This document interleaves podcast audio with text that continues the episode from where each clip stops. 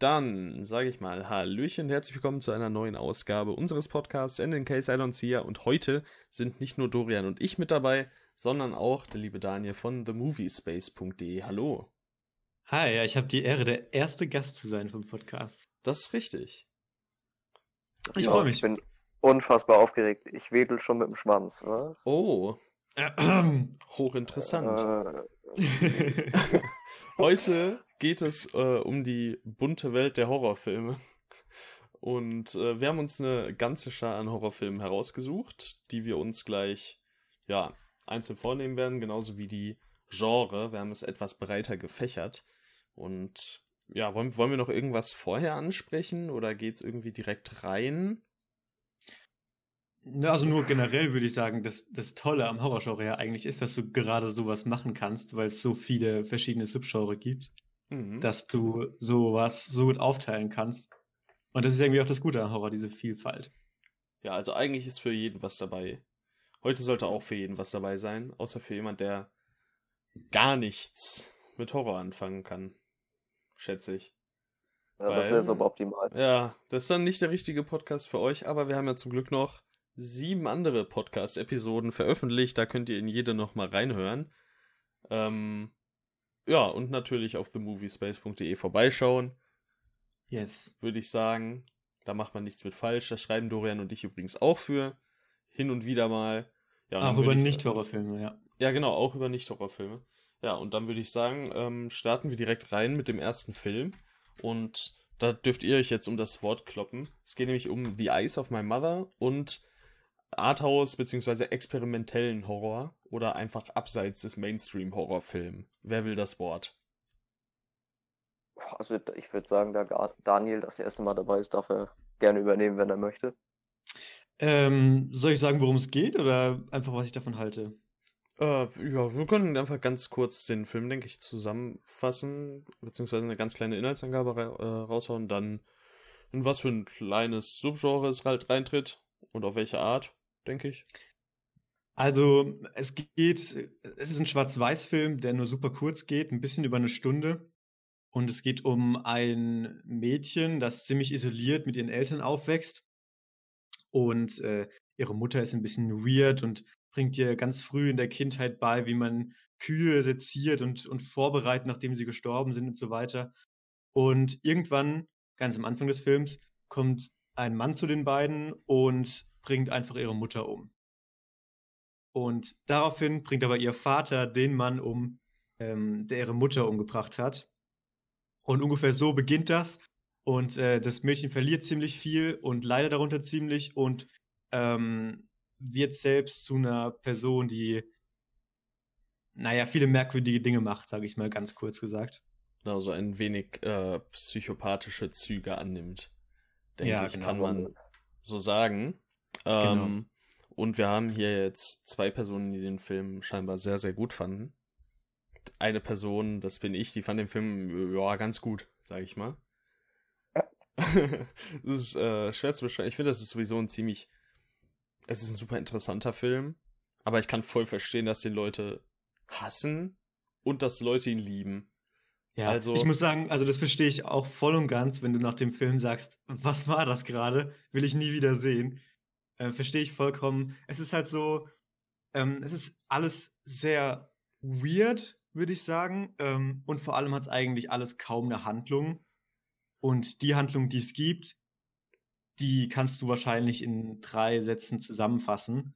Ähm, ja. Aber das Faszinierende finde ich an dem Film ist so diese, diese Atmosphäre, diese äh, extrem unangenehme Atmosphäre, die so unterstützt wird von diesen Schwarz-Weiß-Bildern, die, die, wirklich beeindruckend sind größtenteils, ähm, die so eine ziemlich bildgewaltige Natur darstellen und dann äh, im, gleichen, im gleichen Atemzug stellt der Film wirklich teils abstruse Gewalttaten dar, das so ein bisschen im Kontrast miteinander steht. Ja. Und das finde ich ist eine, eine Mischung, die einfach super interessant ist. Ähm, ganz kurz noch, äh, du hast ja gerade gesagt, so eine gewisse Weirdness hat der Film. Und das ist ja so, also gerne wird ja so Arthouse-Film, ich nenne es jetzt mal Arthouse, ich würde sagen, es ist ein Arthouse-Film. Ähm, ja, dem wird gerne vorgeworfen, dass sie ja viele merkwürdige Szenen ohne Sinn haben. Und ich meine, wenn man auf sowas gar nicht steht, Zum Beispiel, also es gibt so eine Szene, das ist so irgendwie schon teilweise Arthouse-Klischee, wenn, wenn Leute mit Kleidung in die Badewanne steigen. Und das sind dann auch so Momente, wo ich mir halt denke, ey, yo, hat's das jetzt gebraucht da? Also da verstehe dann halt auch ich persönlich nicht äh, die Intention drin. Aber ich meine jetzt, wenn man sowas mal außen vor lässt, ist das echt ein äh, super düsterer und interessanter Film. Aber es gibt halt diese, ja, sehr merkwürdigen Momente, sage ich mal, die man vielleicht nicht verstehen muss. Es sei denn, mir möchte einer erklären. Ja, das stimmt schon. Also ich kann dir auch lange nicht alles erklären in dem Film. Und ich, man muss auch schon sagen, dass sich teilweise die Macher so ein bisschen selbst an dem Film ergötzen, hat man das Gefühl. Ähm, mhm. Das kann Nicolas Pesky ganz gut. Ja, genau. Was hat er denn noch gemacht? Ich weiß gar nicht, was äh, er denn... Piercing und den neuen Grudge. Oh, die habe ich beiden nicht gesehen, die kenne ich nicht. Piercing ist fantastisch. The Grudge ist ja richtig schlecht weggekommen. Ja, The Grudge ist furchtbar weggekommen. Der ist auch. Also ich war ja super gespannt, weil er von Nicolas Peske ist und deswegen hatte ich so leichte Hoffnung. Hm. Aber ist das jetzt nicht irgendwie die dritte Neuauflage von The Grudge? Allein in Amerika oder so? Ich glaube die zweite. Also es gibt das Original aus äh, Japan, meine ich. Ja, irgendwas Asiatisches. Äh, auf jeden, auf jeden Fall. Fall. ein asiatischer Film ist es. Dann gab es ein amerikanisches Remake äh, und ich glaube, das ist jetzt das zweite. Aber ich weiß nicht. Vielleicht habe ich eins verpasst oder so. Ja, kann, kann sein. Nee, also ich habe ihn jetzt hier auch in der Reihe mit dem amerikanischen ersten Remake, ja. Ja, okay, dann gehören die scheinbar trotzdem alle zu einer Reihe. Und der hat auch seine interessanten Ansätze auf jeden Fall, aber im Großen und Ganzen ist er halt echt unterdurchschnittlich. Ist auch interessant, dass er den gemacht hat, weil also von dem, was ich von The Crush gehört habe, ist es ja schon eher sehr mainstreamig und sehr standardisiert. Ja, gerade deshalb war ich ja so gespannt auf den, wenn dann auf einmal so ein Nicolas Peske ist. Man sieht auf jeden Fall auch, äh, dass Nicolas Peske da drin ist. Der Film ist überraschend blutig auch. Also habe ich persönlich jetzt nicht mitgerechnet. Und er hat halt am Ende einfach so eine Plansequenz von einem Haus, während der Abspann durchläuft, die ganze Zeit. Das ist so, da, da merkt man irgendwie, wo er herkommt, aber das ist echt kein Must-See. Also da, da ist auf jeden Fall Piercing der wesentlich bessere Film. Und der ist auf meinem Mother würde ich auch besser nennen. Es ist mir auch irgendwie schleierhaft, jetzt um nochmal was zu The Grudge zu sagen, warum man nochmal ein Remake gemacht hat, wenn es schon eins gab. Ja, vor allem ist es ja nicht so, als hätten wir keine ähm, innovativen Horrorfilme in den letzten Jahren gehabt. Auch aus Amerika. Mhm. Man, John Peel hat zwei super interessante Horrorfilme gemacht. Ari Aster hat zwei super interessante Horrorfilme gemacht. Ja, wir sind ja eigentlich gerade so ein bisschen in der Renaissance des Horrors, kann man fast sagen. So nach diesem, ja. nachdem eigentlich man so 2000 bis 2012, 13 man immer so als Horrorkrise benennt, weil nur so ähm, günstige, billige Schocker produziert wurden. Das sind wir jetzt gerade so, wie du sagst, mit Ari Aster und Jordan Peele und ähm, hier Robert Eggers ja, in der genau. Zeit, wo es an guten Horrorfilmen eigentlich nur so regnet. Oder A Quiet das, Place auch. Auch das, natürlich, auf jeden Fall, ja. Und äh, da fallen dann so Produktionen wie The Crutch oder auch ein paar Blumhouse-Produktionen schon raus, muss man sagen, ja. Ja, also eigentlich sollte es nicht an innovativen Sachen mangeln. Naja. Und gerade The Eyes of My Mother, was ja von Pesky ist, ist ja, ja. super innovativ. Also ich persönlich habe sowas vorher noch nie gesehen. Nee, auf keinen Fall. Es ist, es ist schon irgendwie krass, das ist auch das, was Daniel schon angesprochen hatte mit dieser, mit dieser komischen Form von Weirdness. Ist, dieser Film tritt so selbstverständlich auf, als wäre alles, was er zeigt, vollkommen normal. Was ja auch irgendwie äh, stilistisch gewollt ist, weil man soll in die äh, in diese Person reinsehen können, die da die Hauptfigur ist. Ich find's. Aber es ist es ist erstmal sehr befremdlich. Ich finde zugegebenermaßen echt schwierig mit äh, der Protagonistin ja mitzufühlen.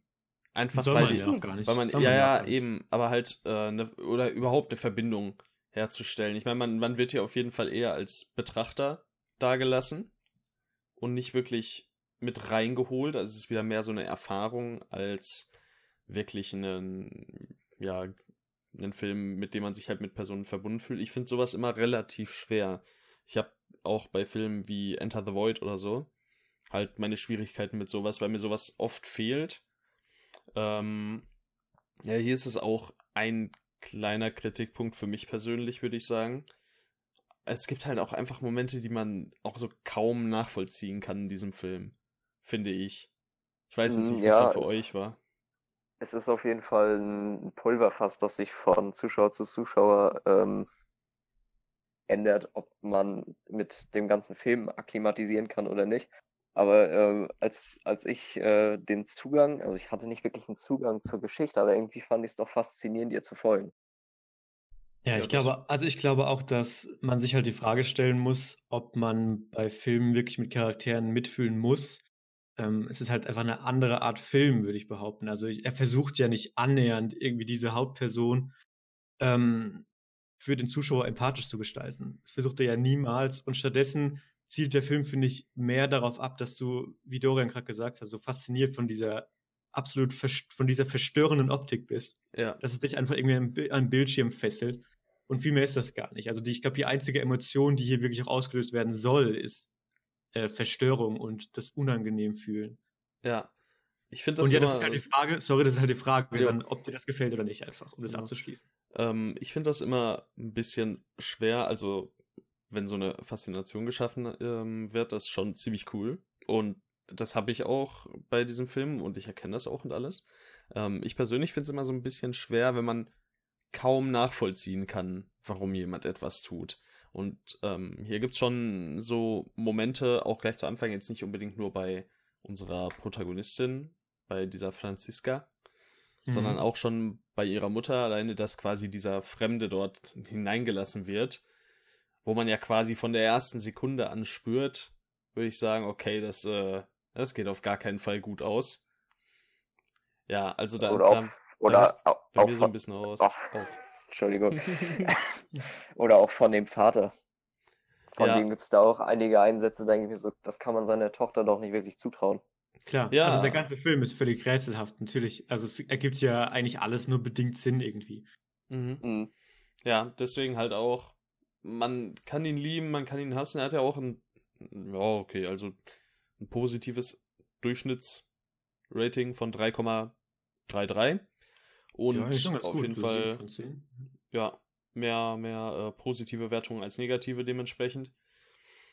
Ja, ich kann die also Faszination finde, nachvollziehen. Der Film steht einfach auch damit, finde ich, so ein bisschen ganz gut für das Thema, für das er jetzt in dem Podcast hier steht. Also es ist halt einfach ein Film, der völlig anders ist als andere Filme genau. und damit auch ganz andere Gefühle und Emotionen und Reize in dir anspricht, als jetzt ein ähm, keine Ahnung, ein Saw oder ein Hereditary so. Das ist noch was ja. völlig anderes und das ist halt eine der Sachen, die mehr Geschmackssache gar nicht sein könnten. Das ist für mich auch so ein bisschen das, was Midsommar so ein bisschen charakterisiert, den ich ja erst letztens gesehen habe. Ich finde, der geht auch sehr in diese sehr abstrakte Richtung, offensichtlich. Also ja. wenn man ihn sieht, dann sind da schon einige Szenen, bei denen man sich äh, denkt, wo das jetzt seinen Platz hat. Ähm, es sind Filme, die nicht wirklich an, an die gewohnten Erwartungen appellieren, die man hat, wenn man sich so denkt, ich gucke mir jetzt einen Horrorfilm an. Das stimmt. Und ich muss persönlich von meiner Seite aus sagen, dass ich sowas liebe, weil wir schauen ja alle drei relativ viele Filme. Ihr sogar noch deutlich mehr wahrscheinlich als ich. Und wenn man so viele Filme schaut, dann stellt sich halt irgendwann so eine feste Erwartungshaltung ein. Und dann ist sowas wie The Eyes of My Mother immer eine sehr, sehr willkommene Abwechslung, finde ich, weil es einfach so was anderes ist. Und das zu schauen, weckt dann irgendwie wieder so eine Faszination, die man normalerweise, wenn man abends einen Film anschmeißt oder zwei oder drei Filme anschmeißt, ähm, nicht hat. Und deswegen schätze okay. ich sowas immer ziemlich. Auf jeden ja. Fall. Das ist auch äh, damals, als ich angefangen habe, aktiv Horrorfilme zu gucken, war jeder Horrorfilm für mich langweilig, in dem nicht mindestens zehn Leute innerhalb von fünf Minuten gestorben sind und Blut geflossen ist. Das hat ja, sich ja, alles ja. mit der Zeit ein bisschen verändert. Ja. Solche Leute kann ich überhaupt nicht nachfühlen, ey. Also, ich finde, also es ist natürlich im Endeffekt jedermanns eigene Sache, was jetzt für ihn Horror ist und was er da halt mag, natürlich. Also, da möchte das möchte ich jetzt gar keinem irgendwie absprechen oder so.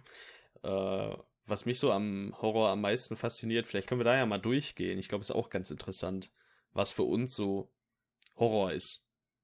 Und äh, welcher Horrorfilmrichtung quasi für uns so ähm, die am meisten interessante ist.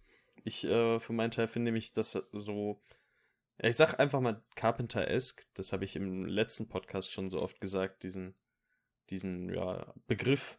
Äh, also alles, was so in diese ja relativ oft relativ langsame Richtung geht, was audiovisuell ziemlich ja beeindruckend ist, sage ich mal was halt einfach Stimmung erzeugt. Und ich meine, Halloween ist jetzt zum Beispiel ein Beispiel für einen Slasher. Aber wir haben halt auch so Sachen wie ähm, Christine, was wieder was komplett anderes ist. Den hast du ja auch vor kurzem erst gesehen, Dorian. Und äh, The Fog oder sowas. Und da geht es ja in eine komplett andere Richtung. Aber jedes Mal hat man so eine total einzigartige und düstere Stimmung. Dann das ist so für mich Horror. Also nicht unbedingt das Schlachten, wie beispielsweise in, was weiß ich, äh, gewissen Freitag der 13. Filme. Oder, nee, nicht, ja, Freitag der 13. habe ich nur den ersten gesehen, kann ich jetzt dazu nicht so viel sagen, aber ich meinte, ähm, na, wie heißt denn der Spaß? Texas Chainsaw Massacre.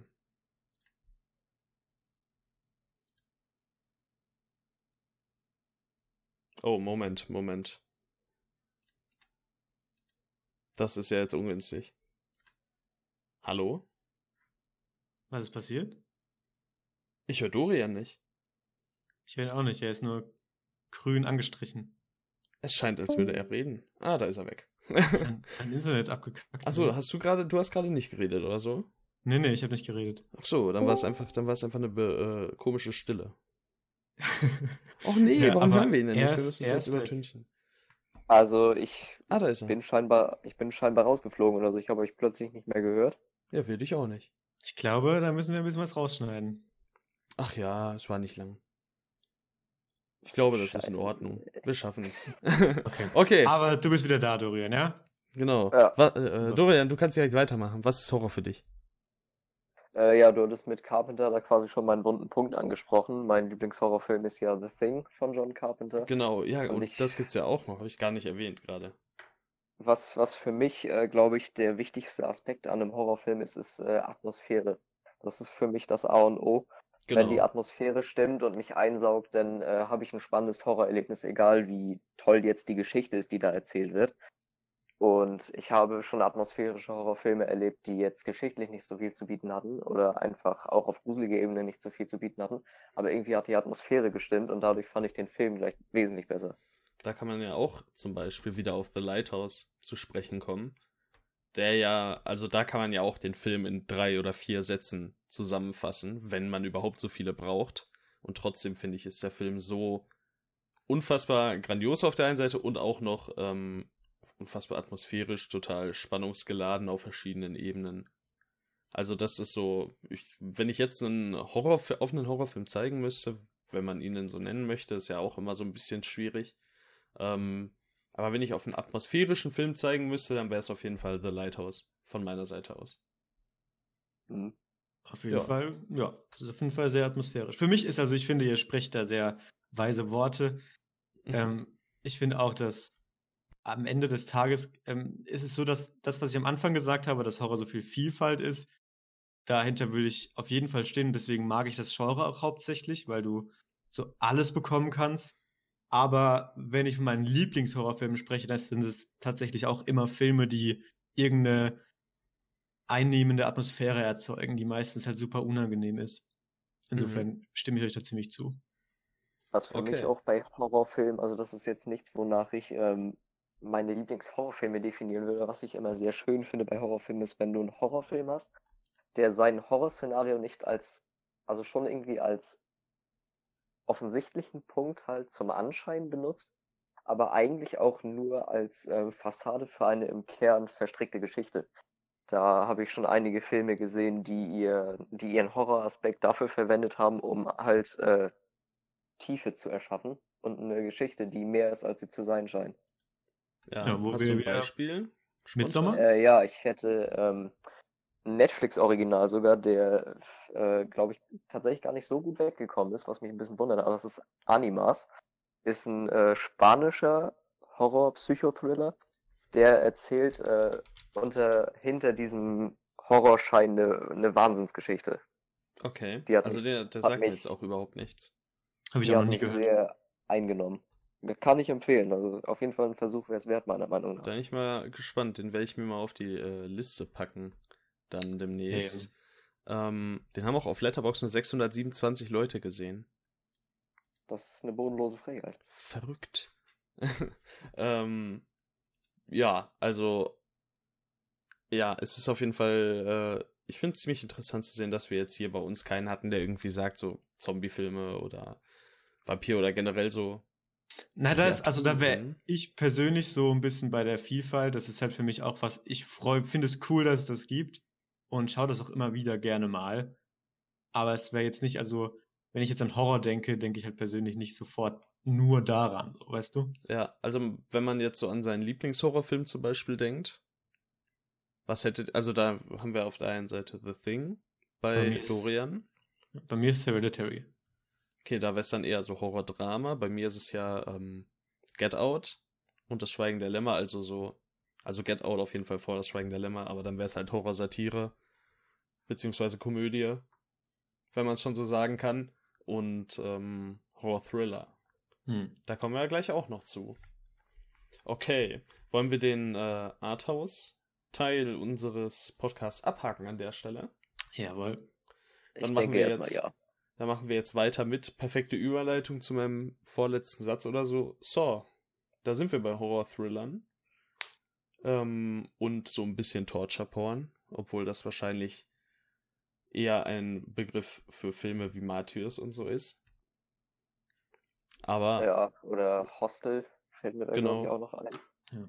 Ja, da kann ich jetzt leider nichts zu sagen. Ich habe ja jetzt auch das erste Mal als Vorbereitung auf diesen Podcast eben Saw gesehen und hatte auch ein komplett, also ich habe wirklich dieses Torture-Porn erwartet und halt einen Horror-Thriller bekommen und war ziemlich überrascht im positiven Sinne. Tonal. Und ihr habt den, glaube ich, beide schon vorher gesehen, oder? Ja, ich habe den schon mehrfach gesehen, ja. Ich weiß, dass Dory ein bisschen eine andere Meinung hat, aber ich finde den, ich finde den ersten Saw richtig, richtig stark. Ich finde den, also es ist für mich wie du gerade gesagt hast, ist der erste Film kein Film, der sich an irgendwas aufgeilt, der Torture-Porn äh, verherrlicht, sondern es ist für mich vor allem ein Kriminalthriller, einfach gesagt, der eine super enge Atmosphäre strickt. Und, ja, ähm, das auf jeden Fall. Und vor allem, und das finde ich so toll an dem ersten Teil, ähm, dass. Warte eine Sekunde. Ich warte eine Sekunde. Ähm, was ich auch. Ja. Ach so, du bist gerade da. Direkt. Ja. Ähm, und vor allem, ähm, was ich an dem ersten Teil so toll finde, ist, dass er dieses Sozial- bzw. Moral-Dilemma ähm, aufstellt. Ja. Dass diese beiden Männer in der Badewanne sind. Ich denke, äh, in der, in der, in dem Bad sind. Ich denke, die meisten ja. werden es kennen. Ähm, das ist, finde ich, eine, wirklich eine fantastische Überlegung, die, Überlegen, die der Film aufstellt. Und beim ersten Teil funktioniert es auch noch richtig gut. Deshalb finde ich den wirklich fantastisch in dem Film eigentlich sogar. Habt ihr euch den Kurzfilm, der ein Jahr vorher rausgekommen ist, angeschaut? Nee, ich wusste nicht mal, dass einer existiert. Ähm, auch, also von James Wan eben. Ich weiß jetzt nicht, ob das als, äh, ob die Idee für den festen Film schon stand, aber es ist, glaube ich, knapp zehnminütig, auch mit Lee Wanell in der Hauptrolle und es ist quasi die ähm, Geschichte, die im Langfilm Saw äh, mit dieser Frau erzählt wird, die entkommen ist die einzige, die entkommen ist. Also das mit diesem Amanda? Kiefer. Hieß diese? Weiß ich nicht. Kann ich dir jetzt nicht meinst, sagen. Du meinst, du meinst diese äh, Reverse Bear Trap. Genau. Genau. Ja. Mhm. Ah, ähm, und zwar erzählt es quasi diese Geschichte und da haben wir ähm, auf der einen Seite habe ich nach dem Kurzfilm erwartet, dass, äh, dass es schon brutaler wird im Langfilm und ähm, ja halt einfach so ein bisschen perverse, aber selbst da hat man schon diese unfassbar enge und Psychoterror-Atmosphäre gespürt und nach dem Kurzfilm hatte ich richtig Bock auf den Langfilm, muss ich sagen. Also mhm. ihr, ihr solltet euch den echt angucken und da wird halt auch direkt ähm, auf dieses moralische oder auf ein moralisches ähm, Dilemma eben ja, fok sich fokussiert teilweise. Spielt Lee Wendell da den gleichen Charakter? Nee, da, da spielt er ähm, quasi die Figur, die äh, im Langfilm dann von einer Frau verkörpert wurde. Von der einzigen, so. die halt überlebt hat. Da ist er halt der Einzige, der überlebt hat, der rausgekommen also, ist. So, also das ist der gleiche Charakter wie im Langfilm, aber das ist halt ein Mann. Genau, ja. Ach so. Hm, kann ja, man sich mal anschauen. So ein bisschen, ja, ist, also ich fand ihn super. Dem habe ich, glaube ich, auch ein Herz gegeben und oh, Spoiler, Herz. dem äh, Langfilm-Saw nicht. Was? Ja, ich weiß, es ist immer, ich bin da ein bisschen eigen, was. Äh, ja, gut.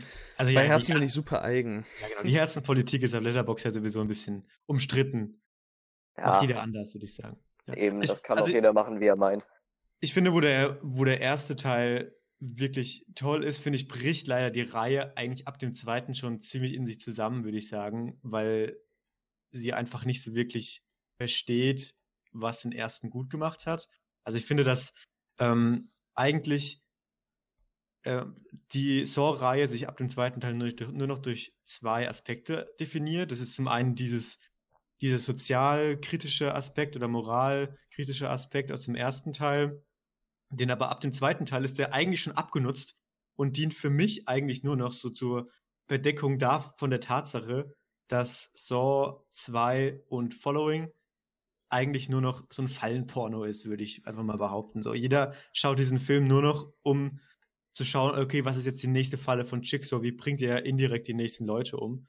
Ähm, Und da bin ich jetzt äh, super gespannt auf Saw Spiral, weil ähm, Darren Lynn Boseman übernimmt da wieder die Regie und das ist der Regisseur von Saw 2 bis 4.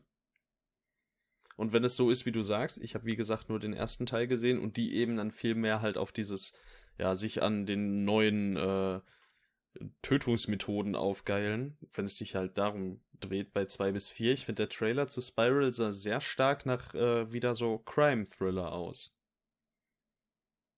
Ich weiß nicht, äh, was also eure Meinung ist. Ich habe ihn nicht gesehen. Ich habe noch gar nichts gesehen. Ah, okay, dann. Ähm, ich habe ihn nicht ja gesehen. Sam ich, Jackson ich muss... und Chris Rock. Ja, was, was einfach, also Samuel Jackson in einem Saw-Film ist schon. Und Chris Rock auch. Ja. Was hat Chris Rock in einem Saw-Film zu tun? Ja, die Hauptfigur spielen offensichtlich. okay. ja. Naja, also, ich muss da bin ich auch sagen, gespannt, muss ich sagen. Ich bin da noch ziemlich skeptisch, ehrlich gesagt, weil, also ich fand auch bei, bei Jigsaw, bei dem letzten Teil, der war oberflächlich gesehen, zwar auch ein Kriminalfilm, aber hat halt wirklich gar nichts von Saw 1, also so gar nicht, gar nicht. Ja, also ich werde die Reihe, denke ich mal, weiterschauen. Einfach, damit ich ich, oh, ich bin da so ein bisschen, ja, auch wieder relativ eigen. Ich möchte mal gerne alle, alle Filme einer Reihe gesehen haben. Wobei ich es bei X-Men auch schon aufgegeben habe. Aber naja. ja, da habe ich einfach Apocalypse übersprungen, da hat es mir dann gereicht, da wollte ich dann nicht. ja, ich habe so, ja, ich hab so 1 bis 7 in vier Tagen oder so gesehen. Eieiei. Ja, Kraft, ja die Kraft dafür. Irgendwann hängst du nur noch am Handy, so, ja, ist ja vorbei jetzt endlich, oder? Ja, ja schon so ungefähr glaube ich, also ich habe die Saw-Filme auch alle mal gesehen, aber ich habe wirklich quasi keine Erinnerung mehr dran. Ah, da bin ich ja echt mal gespannt, wie ich die dann so finde. Aber. Also ich, ja, ich kann mich ich... auf jeden Fall dran erinnern, dass äh, das, was Daniel meint, dass es zum Fallenporno wird, recht zutreffend ja. ist. Ja, da bin ich dann mal gespannt. Ich werde berichten, denke ich.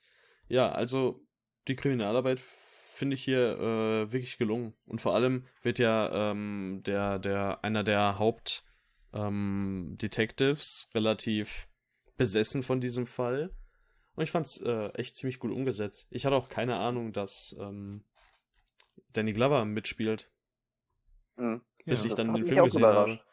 Weil ich, ich habe ja, ich habe es einfach voll nicht auf dem Schirm gehabt, dass ich sag mal in Anführungszeichen so ein namhafter Schauspieler in diesem Film dabei ist, weil ich jetzt dachte, damals der erste Saw war eher eher so ein Phänomen. Ich jetzt nicht damit gerechnet, dass ich da jemanden kenne. Aber, mhm. naja, Lee Wanell und Danny Glover eben. Ja, das stimmt. Also, äh, wenn ich an Saw denke, denke ich immer so ein bisschen an, an Sieben, nur nicht ganz so gut. Ja. Ich finde, das ja. ist ein sehr ähnlicher, sehr ähnlicher Vibe irgendwie.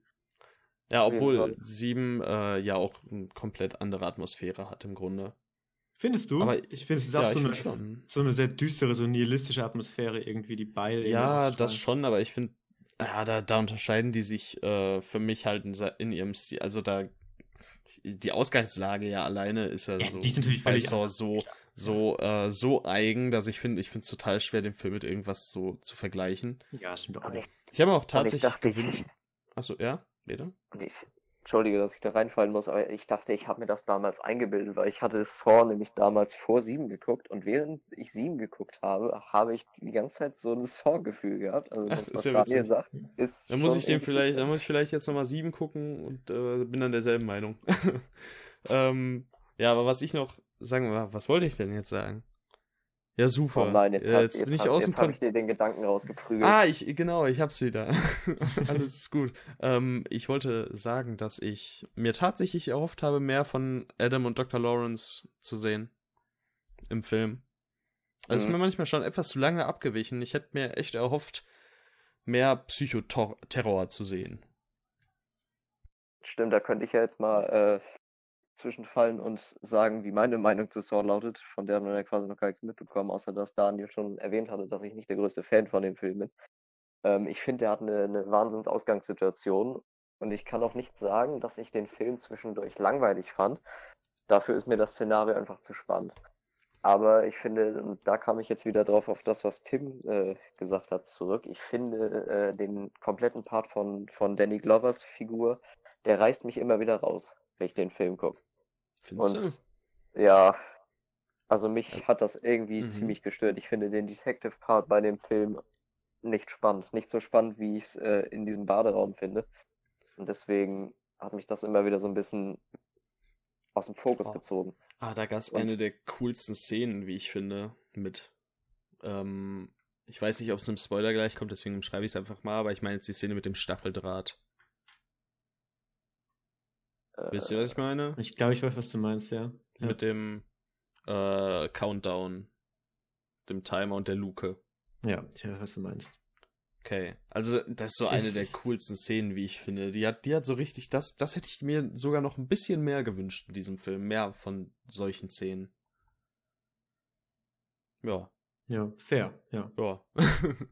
okay, Ja. rede dich aus, Dorian. Rede weiter. Steig wieder ein, wo du aufgehört hast.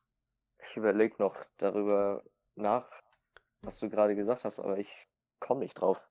Das war, war es nicht die erste Szene mit den Detectives sogar? Kann das sein? Oder eine der ersten auf jeden Fall.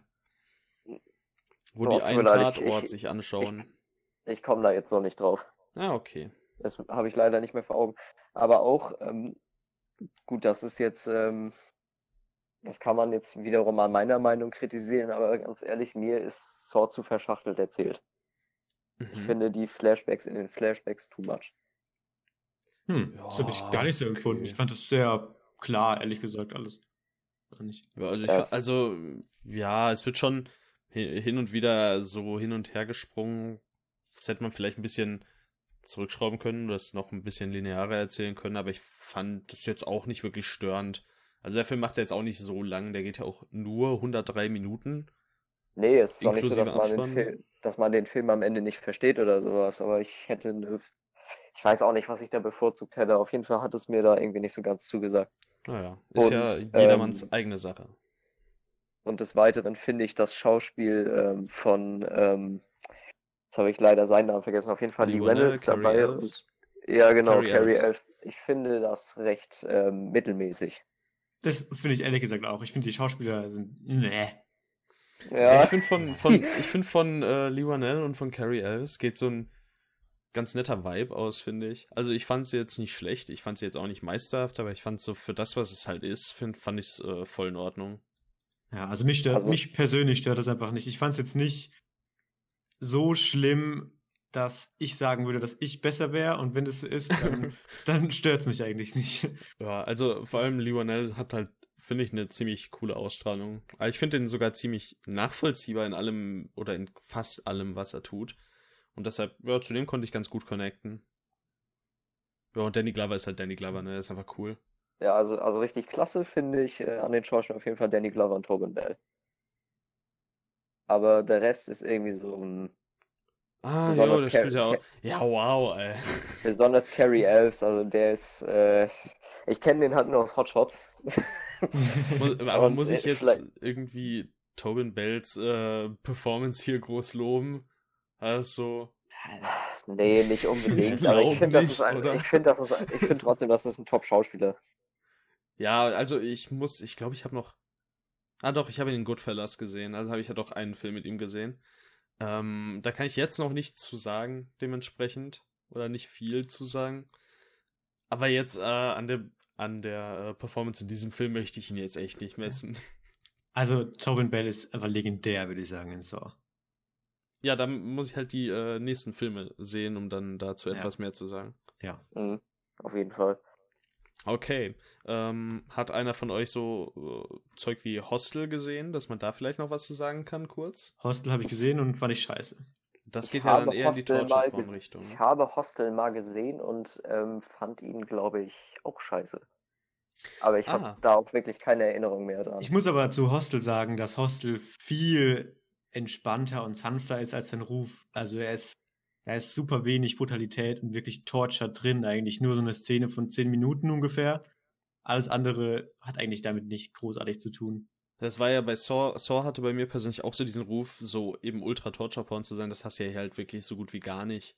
Ja, im ersten vor allem, ja. Ich finde, danach ist es auch, Torture Porn zu sagen, finde ich bei Saw schwierig, weil er einfach viel zu sanft dafür ist. Also auch die, die zukünftigen Teile. Ich weiß nicht, also ich habe von so ein paar Torture Porn Filmen gehört und teilweise Ausschnitte gesehen und da finde ich es Saw schon.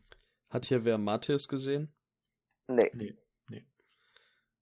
Äh, ich glaube, ich, also ich sage, der Film hat mich gebrochen. Ich war dreimal kurz davor, den aufzuhören beim Schauen. Ach, Martyrs. Ah, doch, klar, den habe ich gesehen, natürlich, ja. Ja. Ja. Ähm, das ist, ja, ja, ist das Torture Porn? Weiß ich, also er hat auf jeden ja. Fall starke Elemente gegen Ende da vor allem. Ja, aber du musst dir überlegen, ob ähm, Torture Porn würde bedeuten, dass er der ganze Film äh, darauf basiert. Ach so. Diese, ja, da, also dann meine ich halt diese Elemente. Diese und dass Elemente sie sich daran sagen ergötzt, dass jemand gefoltert wird. So. Ja, dann, äh, wie wollen wir es denn dann umschreiben? Ich weiß nicht, ich finde es ist auch, also man kann darüber diskutieren, ob Martyrs und ein paar Sorteile wirklich Torture-Porn sind oder ob es einfach nur Filme mit Torture-Elementen sind. Ähm, Sagen wir einfach starke Torture-Elemente. Jetzt nachträglich also, haben wir also uns verbessert. Ich, ich habe so das Gefühl, dass Torture Porn für mich eher in, in so äh, Filmen des Psychothriller-Genres mehr auftreten und nicht in Horrorfilmen. Also zumindest kommt es mir so vor. Das erste Beispiel, das mir dazu jetzt einfallen würde, wäre äh, das Netflix-Original The Forest of Love von Sion Sono.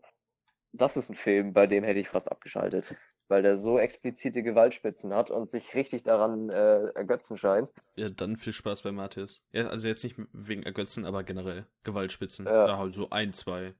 Ja. 20. Ich weiß nicht, also ich muss sagen, dass ich, wenn ich an Torture Porn denke, denke ich vor allem an kleine japanische, südkoreanische Produktionen wie Guinea Pick mhm. oder so, falls ihr davon gehört ja, habt. Ja, ja, ja. Wo es ja wirklich einfach nur, das sind Filme, da wird in den ersten vier Minuten werden Leute entführt und in den nächsten, äh, in den nächsten 86 Minuten werden die gefoltert und die Augen werden ausgestochen und so weiter. Ah, ich habe mal, äh, ich hab mal eine Dokumentation dazu auf ähm, YouTube gesehen, also so Making-of-mäßig. Ey, meine Fresse, die haben echt verdammt coole praktische Effekte mit ultra wenig Geld. Ja, also, also Effekte, das muss man denen echt zugute Die Effekte sind gut. Voll es geil. ist halt fragwürdig, Warum, ja. du, warum du diese Effekte brauchst in der Form. Also. Aber es sieht auch voll lustig aus, weil die voll Spaß beim Dreh haben. also ich finde das voll krass. Ja, wirklich, wirklich, es ist äh, super cool. Also ich muss mir da auf jeden Fall mal zumindest einen Film anschauen, ob ich den dann zu Ende kriege, keine Ahnung. Und ich sehe gerade, Xavier Dolan hat in Matthias mitgespielt. Was zur Hölle? Okay. Konnte ich mir jetzt auch nicht dran erinnern, aber hey. Hm. Man lernt immer was dazu. Ah, der hat wahrscheinlich ja, wahrscheinlich in dieser Familie den Sohnemann gespielt. Okay. Ähm, dann werden wir jetzt in Horror-Thriller und Torture-Elemente Teil unserer. ich habe alles verkompliziert. ja, du hast alles, du bist schuld. Jetzt schmeißen wir dich raus. Okay, äh, ciao. So, ciao. Also, ähm, dann haken wir das jetzt ab und gehen über zu den Slasher-Filmen und haben uns da als besonderes Beispiel Freitag der 13. herausgesucht. Wer möchte, möchte da irgendeiner anfangen oder soll ich jetzt mal? Fang du mal an. Also, im Großen und Ganzen geht es um ein scheinbar verfluchtes Camp, das äh, in dem vor Jahren ein ja, ich sag, Mord geschehen ist und ähm, ja, jetzt äh, kommen da wieder Jugendliche hin und sollen arbeiten für jemanden und natürlich ähm, ja, scheint dieser Fluch dort weiterhin zu herrschen und eine Person erscheint gar nicht erst und andere werden der Reihe nach getötet. Surprise, surprise. Ja, ganz überraschend. Also vorhersehbar ist dieser Film sehr, finde ich. Bis auf wenige Elemente. Ähm, die haben mich dann aber tatsächlich wirklich überraschen können und ich finde, ich kann verstehen, warum dieser Film seinen Kultstatus hat, auf jeden Fall. Vor allem für sein Alter hat er sich äh, ziemlich gut auch heute noch sehen lassen in Sachen Effekten. Also er hat echt tolle Effekte, finde ich. Vor allem gibt es ja eine Szene mit einer Axt, die hat mir richtig gut gefallen. In, in Sachen von praktischen Effekten eben. Ja, also das ganze Build-up ist halt so, naja, muss man halt dann die Art von Film vermögen. Ist jetzt nichts Wildes und auch nicht so super spannend, aber dann im Laufe des Films finde ich, ja doch, kann er sich sehen lassen als Slasher. Ja, ich, ich habe so das Gefühl, dass das Slasher-Genre an sich mehr auf Spaß als auf, auf wirklichen Grusel ausgelegt ist. Zumindest empfinde ich das immer so. Also wenn ich ja. einen Slasher-Film gucke, ist das, es gibt da wirklich selten Fälle, bei denen ich auch wirklich ein, ein, ein, eine Form von Horror spüren kann. Das war jetzt bei Freitag der 13. zum Beispiel nicht der Fall. Das ist ein sehr unterhaltsamer Film mit ein paar richtig spannenden Momenten. Aber also das Gruseligste an dem ganzen Film fand ich, wie Kevin Bacon aussieht. Äh, ich muss zugeben, ich konnte Kevin Bacon gar nicht zuordnen. Echt nicht? Ja, ich habe, glaube ich, auch nicht viele Filme mit dem gesehen, dementsprechend.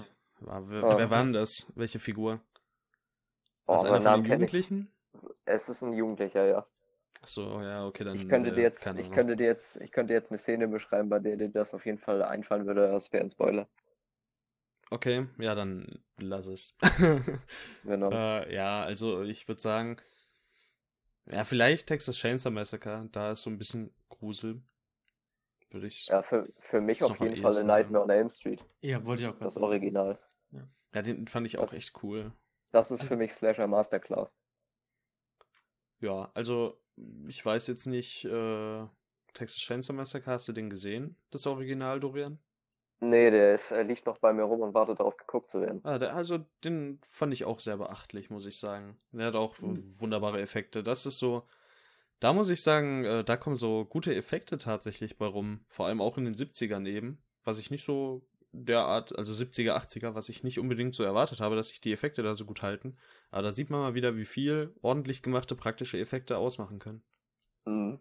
Da bin ich auch schon bin ich sehr großer Fan. Ja. Ja, also Slasher sind ja im Grunde alle relativ ähnlich, ne? Ja, Irgendwo kommt klar. eine Gruppe von Menschen hin und die werden dann der Reihe nach getötet. Das Genre jetzt zu erklären oder groß zu erklären, ist glaube ich ist halt, unnötig. Es, es ist das simpelste Subgenre unter den Horrorfilmen. Gut. Ja, vielleicht, eins der simpelsten Vielleicht schlägt, prügelt sich so ein bisschen um den Platz mit den Zombie-Filmen. Ja, wollte ich auch gerade sagen. Mhm. Ähm, aber jetzt so, um bei Freitag der 13. nochmal was zu sagen, ich muss, äh, da finde ich, genauso wie bei Saw, hat mich da das ähm, Ende ein wenig überraschen können, dadurch, ähm, dass ich quasi ja die ganze Zeit jemanden halt für den, ja, ich denke mal, man kann sagen, oh nee, kann man nicht, das ist wieder Spoiler, lassen wir es. Okay. Bevor ich wieder minutenlang um den heißen Brei rede und nichts dabei rumkommt wie bei Interstellar. Ähm, auf jeden Fall hat mich die Auflösung des Films überrascht. Ja. Muss ich sagen. Mhm. Weiß nicht, wie es bei euch war. Vielleicht bin ich auch einfach nur.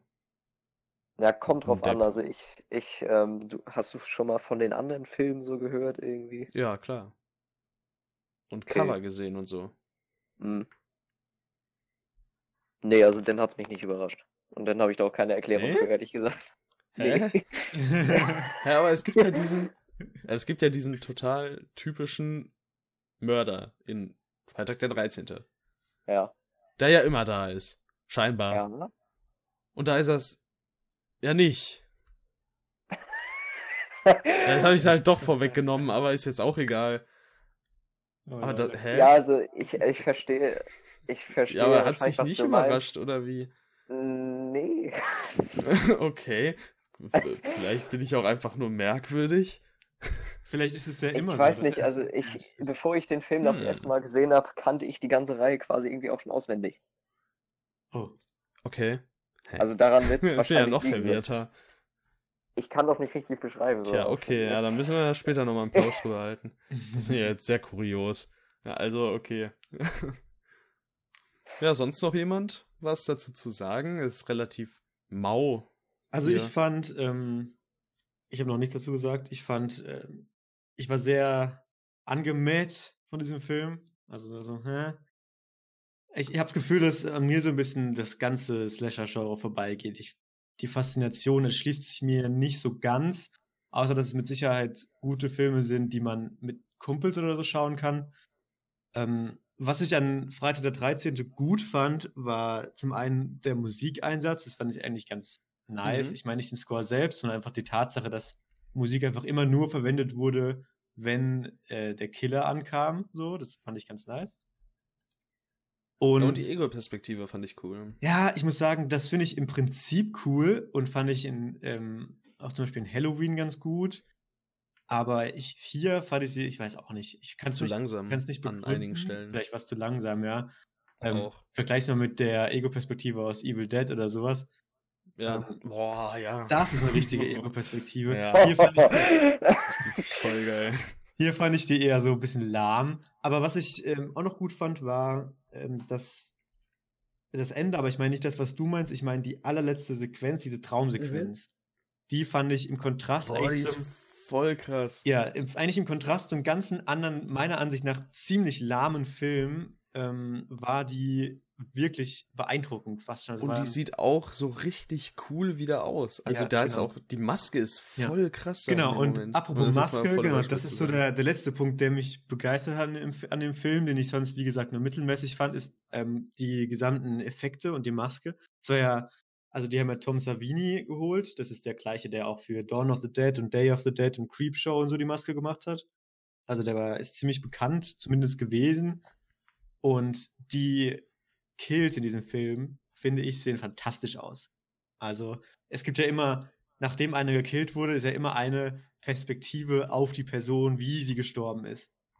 Und ich finde, das okay. sind die Bilder, also zum Beispiel mit der Axt im Gesicht und so, wenn du weißt, was ich meine. Ja, ähm, das, also das ist auch wahrscheinlich mein Lieblingskill. Ja, genau. Wenn das so ein bisschen makaber klingt. Und ich finde, das, das, sind die, das sind die Bilder in dem Film, die die wirklich gut Ja, sind. das bleibt hängen. Ja. ja, auf jeden Fall. Alles das andere dazwischen ist, finde ich, vollkommen generisch und egal, ehrlich gesagt. Egal, ja. Ich fand also es gibt halt auf ähm, Letterboxd eine sehr amü amüsante äh, Rezension, die das äh, Strip Monopoly auseinander nimmt. das fand ich so lustig. Ähm, das hat mir halt dann vor allem die Szene einfach echt versüßt. Aber ja, ansonsten ist es halt voll. Ist halt so normal. Was haltet ihr denn von, von Halloween? Ich finde den echt gut, aber ich finde, das ist, auch wenn er von vielen halt so in Anführungszeichen beschimpft wird, äh, ich finde nicht, dass der beste von beste Film von John Carpenter ist. Weil der hat mich nämlich ehrlich also, gesagt auch ein bisschen enttäuscht so. Hm. Ja, ich, ich weiß auch nicht, als ich als ich Halloween das erstmal also ich gehöre auch zu dieser Fraktion, die das, das Rob Zombie Remake vor dem Original geguckt hat. Hm. Und ähm, habe dann irgendwann den Original Halloween von Carpenter geguckt und ich habe so das Gefühl, bei mir zieht dieses, diese Nostalgie irgendwie trotzdem, obwohl ich mit diesem Film gar nicht aufgewachsen bin. Also ich fand den ah. eigentlich ganz, ich fand den klasse. Ich fand ihn auch echt gut. Und vor allem finde ich halt, also Carpenter kriegt mich halt jedes Mal mit den audiovisuellen Aspekten. Und mhm. gerade halt in Sachen Score ist halt Carpenter so mitunter ja, das Nonplusultra, das finde ich. Der hat einfach stimmt. so ein ultra Gespür für Scores. Also jedes Mal, ob man jetzt, also Score und Soundtrack, ob es jetzt bei Sie leben, ähm, Nebel des Grauens, was ein ultra cooler deutscher Titel ist, wie ich finde, äh, oder Christine, Score und Soundtrack ist immer absolut on point. Es, es ist auch immer so bei Carpenter-Filmen, wenn man also jetzt auch ohne zu wissen, dass es ein Film von Carpenter ist, wenn man den Soundtrack oder den Score hat, weiß man, dass es von Carpenter. Ja, gerade beim, äh, gerade beim Score, ja. Ja, okay. Dann ähm, haken wir den Slasher auch ab. Oder möchte noch wer was loswerden? Ich hätte tatsächlich noch eine andere Form des Slashers äh, kurz ja. anzusprechen. Und zwar äh, möchte ich auf einen anderen meiner Top-Horrorfilme äh, zurückkommen. Das ist nämlich äh, Scream von Wes Craven. Ja. Oh, der, der ist, alte äh, oder Gibt es davon, davon nicht ein Remake irgendwann? Hm, es gibt vier Teile. Aber das ist eine lineare äh, Quadrilogie. Also ah, okay. ein Remake gibt nicht. Okay. Äh, der, der erste Scream war zu seiner Zeit, das, das habe ich auch nie wirklich so miterlebt, aber ich fand es faszinierend, dass nachzulesen. Scream war halt einer der ersten Filme, die dieses äh, ganze Genre des Horrors so selbstreflexiv dargestellt haben und sich derer bewusst waren, dass es nicht immer ernst zu nehmen ist. Und es war irgendwie hip und es war witzig und genau das finde ich bei Scream so klasse. Der schafft es, dieses Genre so auf die Schippe zu nehmen und jedes Klischee offen zu legen und gleichzeitig so effektiv als Horrorfilm zu sein. Also er ist irgendwie, er ist so oft so gruselig, er ist spannend, er ist twistreich. Die Effekte sind klasse, es gibt ein paar Kills, bei denen muss man jetzt auch nicht unbedingt rechnen mit einem Slasher. Ich sag mal, für die Leute, die, es, die den Film kennen, äh, das Garagentor. Kennt ihr Scream? Mhm. Ja, also ich finde den audiovisuell kann er sich echt sehen lassen. Ansonsten finde ich ihn halt ganz nett, muss ich sagen. Also ich habe mhm. da jetzt keine große ähm, ja, Begeisterung für übrig, muss ich sagen. Was ich jetzt mal anmerken kann, wir waren ja, wir haben ja schon ganz oft erwähnt, äh, Remakes und Fortsetzungen und so, die von aktuell erfolgreichen Regisseuren übernommen werden. Ich sage äh, zum Beispiel, was war's, Escape from New York, oder? Der von, von Lee Wanell gemacht werden soll. Mhm. Und jetzt habe ich hier gerade gesehen, kommt Scream 5, Scream 5 scheinbar von dem Regisseur von Ready or Not. Oder dem Team hinter Ready or Not. Ach nö. Gibt's echt einen fünften Scream? Scheinbar, also er ist scheinbar in der Mache. Das Team von Ready or Not ist wohl da, äh, ja. Wie ist es denn bei, wie ist es denn bei Scream? Bei den meisten Horrorreihen ist es ja so, dass der erste Film super beliebt ist und dann wird so in, der, in den Fortsetzungen ein bisschen ausgeschlachtet. Siehe Saw, Halloween, Freitag der 13. und so weiter und fällt ziemlich ab von der Qualität her. Wie ist es denn bei Scream? Also der zweite Film ist äh, dadurch, es ist ja quasi ein Elfmeter, der stützt sich denn darauf, was, äh, was Horror-Sequels so ausmacht und schafft das auch noch ganz gut. Auch wenn der äh, ein bisschen, also es ist schon ein schlechteres ein Downgrade zum ersten Teil. Also es ist da dann auch nichts wirklich Neues mehr, aber es hat immer noch den Charme des ersten und auch immer noch so die satirische Raffinesse des ersten. Das fällt für mich bei Teil 3 dann schon komplett raus. Das ist. Äh, Teil 3 ist auch der unbeliebteste. Das ist, ja, das kann ich auch verstehen und unterstützen. Teil 3 ist, es hat nichts mehr von, von diesem Scharfsinn, den Wes Craven in den vorigen Teilen bewiesen mhm. hat und ist eigentlich nur noch eine Gag-an-Gag-Reihung. Wobei ähm, auch der für Horror-Sequels ein vergleichsweise hohes Average von 2,7 hat. Ja, gut, aber das macht den Film nicht besser. Also ich habe ihn Nein, nein, ich, aber ich, es ist alleine so, um so ein bisschen ein Vergleich, Vergleich äh, zu setzen. Ein Vergleich Teil 2 und 4. Ja. Teil 2 und 4 haben ähm, auch beide ein Average von über 3,0. Also die scheinen, die Reihe an sich scheint durchweg im Grunde positiv wegzukommen, auf jeden Fall. Ja, okay. Anders ja, als zum Fall. Beispiel Freitag der 13. in seinen sämtlichen Sequels damit will ich jetzt auch nicht gerade mal äh, anprangern, dass Scream, Scream 3 so zu den schlechtesten Horror-Sequels allgemein gehört. Aber ähm, besonders im Sinne davon, was die Scream-Reihe vorher geleistet und hervorgebracht hat, ist äh, Scream 3 einfach schmerzhaft anzusehen. Und äh, zumindest für mich. Also natürlich hat der Film auch seine Fans und das ist vollkommen okay, wenn man daran Spaß hat. Es gibt Szenen, die machen Spaß. Aber es, ich habe mich da an zu vielen Sachen auf, auf, aufhängen müssen. Und okay. den, der vierte ist für mich dann im Gegenzug zum dritten wieder ein Upgrade, weil er diese, also der kam viele Jahre später, ich glaube, der ist von 2011. Da ging das dann halt los, dieser ganze Hype-Train mit Social Media und sowas und Livestreams und das äh, schafft ja. der Film auch ganz gut aufzunehmen, ist aber mhm. nichtsdestotrotz einfach ein Slasher, wie man ihn kennt, so. Aber er macht Spaß. Okay. Ähm, dann haken wir jetzt den Slasher ab und gehen über zu Train to Busan und damit zu Zombiefilmen, Creature Features und asiatischen Horrorfilmen. Jo. Im Allgemeinen. Und ja, also ich würde sagen, wenn man sagt, dass Train to Busan ein Zombiefilm ist, dann reicht's schon. Mehr muss Auf man, glaube ich, Fall, nicht sagen. Ja. Ja. Und vor allem sollte man so viel mehr auch nicht wissen, wenn man den Film jetzt also am besten guckt man ihn halt wirklich blind. Ich meine, wir besprechen ihn jetzt oberflächlich, das lässt sich nicht vermeiden. Ähm, aber ja, ich kann an dem vor allem wertschätzen, dass er halt so tatsächlich äh, eine gewisse Figurentiefe etabliert und einen mhm. mit den Figuren mitfühlen lässt. Und das finde ich, schaffen ganz wenig Horrorfilme im Allgemeinen und vor allem ganz wenig ähm, Zombie-Horror. Zombie-Horrorfilme, so. Definitiv das ist für mich auch der, der allererste Punkt, den ich genannt hätte, hättest du es jetzt nicht schon gesagt, was diesen ja. Film so von diesem kompletten Stoß, dem das Zombie-Genre sonst so zu bieten hat, einfach abhebt. Weil es, es sind bindungsfähige Figuren, die man da nebengestellt bekommt, die nicht nur als reines Kanonenfutter dienen. Genau.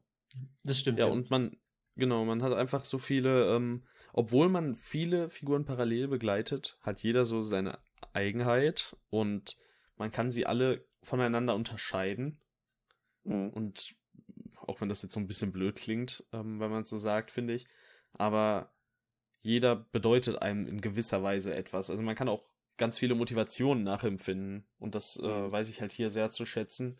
Ja, und halt auch Effekte, Kamera und auch Score und Soundtrack. Hier stimmt eigentlich wirklich sehr, sehr viel für einen guten Horrorfilm, vor allem für einen guten Zombie-Film, wie ich finde. Also ich weiß nicht mehr alles über den Film, ist ein bisschen her, dass ich den gesehen habe. Aber das mit den Figuren stimmt, zumindest bei den Protagonisten. Gehe ich, ich voll mit. Äh, was in meiner Erinnerung ist, dass ich so toll fand an Train to Busan, ist diese Energie, die er irgendwie versprüht. Das ist so eine, so eine ganz äh, spaßige Energie, die auch, er schämt sich auch gar nicht, diese, diese, teils diese asiatische Absurdität, die er teilweise, die er teilweise ausstrahlt, mit so, diese paar Szenen im Zug sind ja wirklich schon ähm, sehr abgefahren, sage ich mal. Und der schämt sich dafür ja. gar nicht. Er, der steht dazu voll und sagt, hey, ist doch geil, dass wir das zeigen und, und wie wir das machen. Wir haben Bock auf den Film. Und äh, dadurch, weiß ich nicht, hat man so eine, so eine ganz, irgendwie so eine, so eine, ja, so eine Energie in diesem Film, der einen so mitzieht, die einen so mitzieht. Und ähm, das finde ich so, vermisst man bei ziemlich vielen Zombie-Filmen. Ich weiß nicht, ich kann es nicht so genau beschreiben, aber und, das fand ich bei dem Film auf jeden Fall sehr cool. Ja. Und was der Film halt auch noch sehr, sehr gut macht, ist, ähm, oftmals kann man ja, naja, also Zombies sind ja im Grunde relativ gegeben. Und trotzdem, ähm, ja, schafft der Film es quasi, so ein bisschen seine eigene Art von Zombie zu etablieren. Also man hat dann, es geht zum Beispiel darum, können die eigentlich im Dunkeln sehen und äh, wie sieht's aus mit Geräuschen und so. Und der Film spielt, finde ich, richtig gut damit, ähm, Taktiken zu entwickeln, wie man Zombies ablenken kann. Da haben wir zum Beispiel äh, das Zeitungspapier und sowas. Und ich finde, das ist so, es ist so simpel, aber es ist halt auch so verständlich. Also einfach so super greifbar.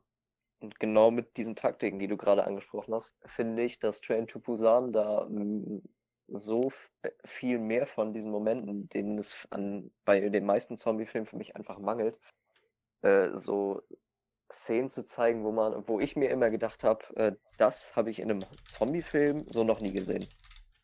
Und dadurch ja. entstanden bei mir sehr viele Spannungsmomente. Ja, auf jeden Fall. Also ich finde, der Film ist in vielen Momenten super spannend. Und er reißt dann halt auch die ganze Zeit mit. Auch ja. wenn ich, das, das ist für mich so der größte Kritikpunkt an dem Film. Ich finde, die erste Hälfte ist wesentlich besser als die zweite. Jetzt ohne da groß drauf eingehen zu wollen. Aber das, was, äh, was am, in der ersten Hälfte an, an klasse Figurenzeichnung und smarten Entscheidungen getroffen wird, das bröckelt im zweiten Teil, ja, finde ich sehr. Ich muss, ich muss sagen, ich fand das Bild auch sogar etwas zu lang. Mhm. Im Endeffekt äh, ist, es, ist es gut fürs Payoff, aber der braucht schon etwas, um ins Rollen zu kommen, um jetzt die Zugmetapher beizubehalten. Fand ich jetzt ich tatsächlich gar nicht. Dafür. Ach, ja? Ja nee, okay. nee, also ich war eigentlich vom Anfang schon relativ äh, angetan. Also ich habe, nö, sah ich jetzt tatsächlich nicht so. Ich finde es auch eigentlich, fand es auch eigentlich, genau, ich fand es auch eigentlich ganz gut, dass er so sich viel Zeit gelassen hat, weil dadurch ja erst das möglich war, was ihr vorhin gesagt habt, dass die man mit den Personen wirklich mitfühlt. Insofern ja. hat mir das gefallen. Ich finde nur, also wo ich nicht mitgehen würde bei euch, ist, dass er viele Sachen zeigt, die man noch nie so gesehen hat. Also ich persönlich finde schon, dass er sich sehr in diesem Zombie-Genre-Tunnel bewegt. Also das, was ihn so ein bisschen für mich davon abhält, wirklich ein richtig, richtig, richtig starker Film zu sein. Also ich weiß jetzt nicht genau, was ihr meint, dass so, ähm, so neu und innovativ sein soll. Ich finde nur das, was er mit dem Bekannten des Genre macht, macht er halt richtig gut so. Das ähm, auch, ja. Ich, ja, ich denke, also zumindest, ich habe jetzt auch nicht so super viele ähm, Zombie-Filme gesehen, aber ich vermisse bei den, den, die ich gesehen habe, vermisse ich gelegentlich halt eben clevere, nachvollziehbare Entscheidungen. Hm. Und ich finde, das macht der Film hier eben so sehr gut. Und das ist deswegen vielleicht nicht wie die meisten anderen, wo eben viele Figuren einfach durch blöde Entscheidungen umkommen. Und hier haben wir halt, ähm, ja, viele, also wir haben ja auch Leute, die sterben, logischerweise, aber meistens, in den meisten Fällen geschieht das aus einem Grund, der nicht Blödheit ist. Und das äh, weiß ich hier auch zu schätzen. Mhm. Äh, das Ja, ist auch aber etwas. vielleicht kommt das mit der Zeit, wenn man mehr Filme des Genres gesehen hat, dass man halt auch einfach erkennt, okay, die so große Innovation ist es jetzt auch wieder nicht. Das ist auch so ein ähnlich, so eine ähnliche Ansicht habe ich bei, gut, da, da werden mir jetzt wahrscheinlich viele ähm, widersprechen, weil das ist ein Film, der jetzt, glaube ich, nicht die größte Fangemeinde hat, aber ich finde World War Z eigentlich auch ziemlich gut. Oh, wie darf ich das deuten? Den fand ich, fand ich ganz schlimm. Oh, schade. Also das, Ich habe nicht gesehen, ich halte mich raus. das Coole an World War Z waren die Zombies. Aber das ist auch alles. Die, ja, die Zombies sind, Brad also Pitt mit? die Zombies finde ich, Ja. ja. genau, er spielt da die Ist Hauptrolle. nicht Brad Pitt immer cool? Brad Pitt ist sowieso, da, da steht sogar auf dem Cover von, vom Film drauf. Äh, z- ich- krasser Zombie-Action-Film mit dem coolsten Mann des Planeten. Aber ich finde, er ist ziemlich wasted, finde ich, Brad Pitt. Meine Meinung. Ja, also ich, das ist jetzt auch nie im Leben der Film, wo ich sagen würde, das ist Brad Pitts größte Rolle, wo er richtig strahlt, aber ich finde, er macht einen soliden Job als eine solide Hauptfigur. Ähm, und ähm, ich finde den Film ziemlich spannend. So am Ende, wenn sich einiges so geli- gelüftet hat und man auf den Film zurückschaut, habe ich so das Gefühl, er ist nicht ganz so smart, wie, wie, wie er den Anschein macht. Besonders das Ende ist da wirklich einfach nur, boah. Ja. Vielleicht weißt du, was ich meine. Ja. Aber ähm, der Film hat für mich einfach genug ähm, Hektik, wenn man das so sagen kann, dass ich die ganze Zeit so einen so einen Nervenkitzel verspürt habe. Vor allen Dingen dadurch, dass die, ähm, die Charakteristiken, die die Zombies da haben, wahnsinnig furchteinflößend sind.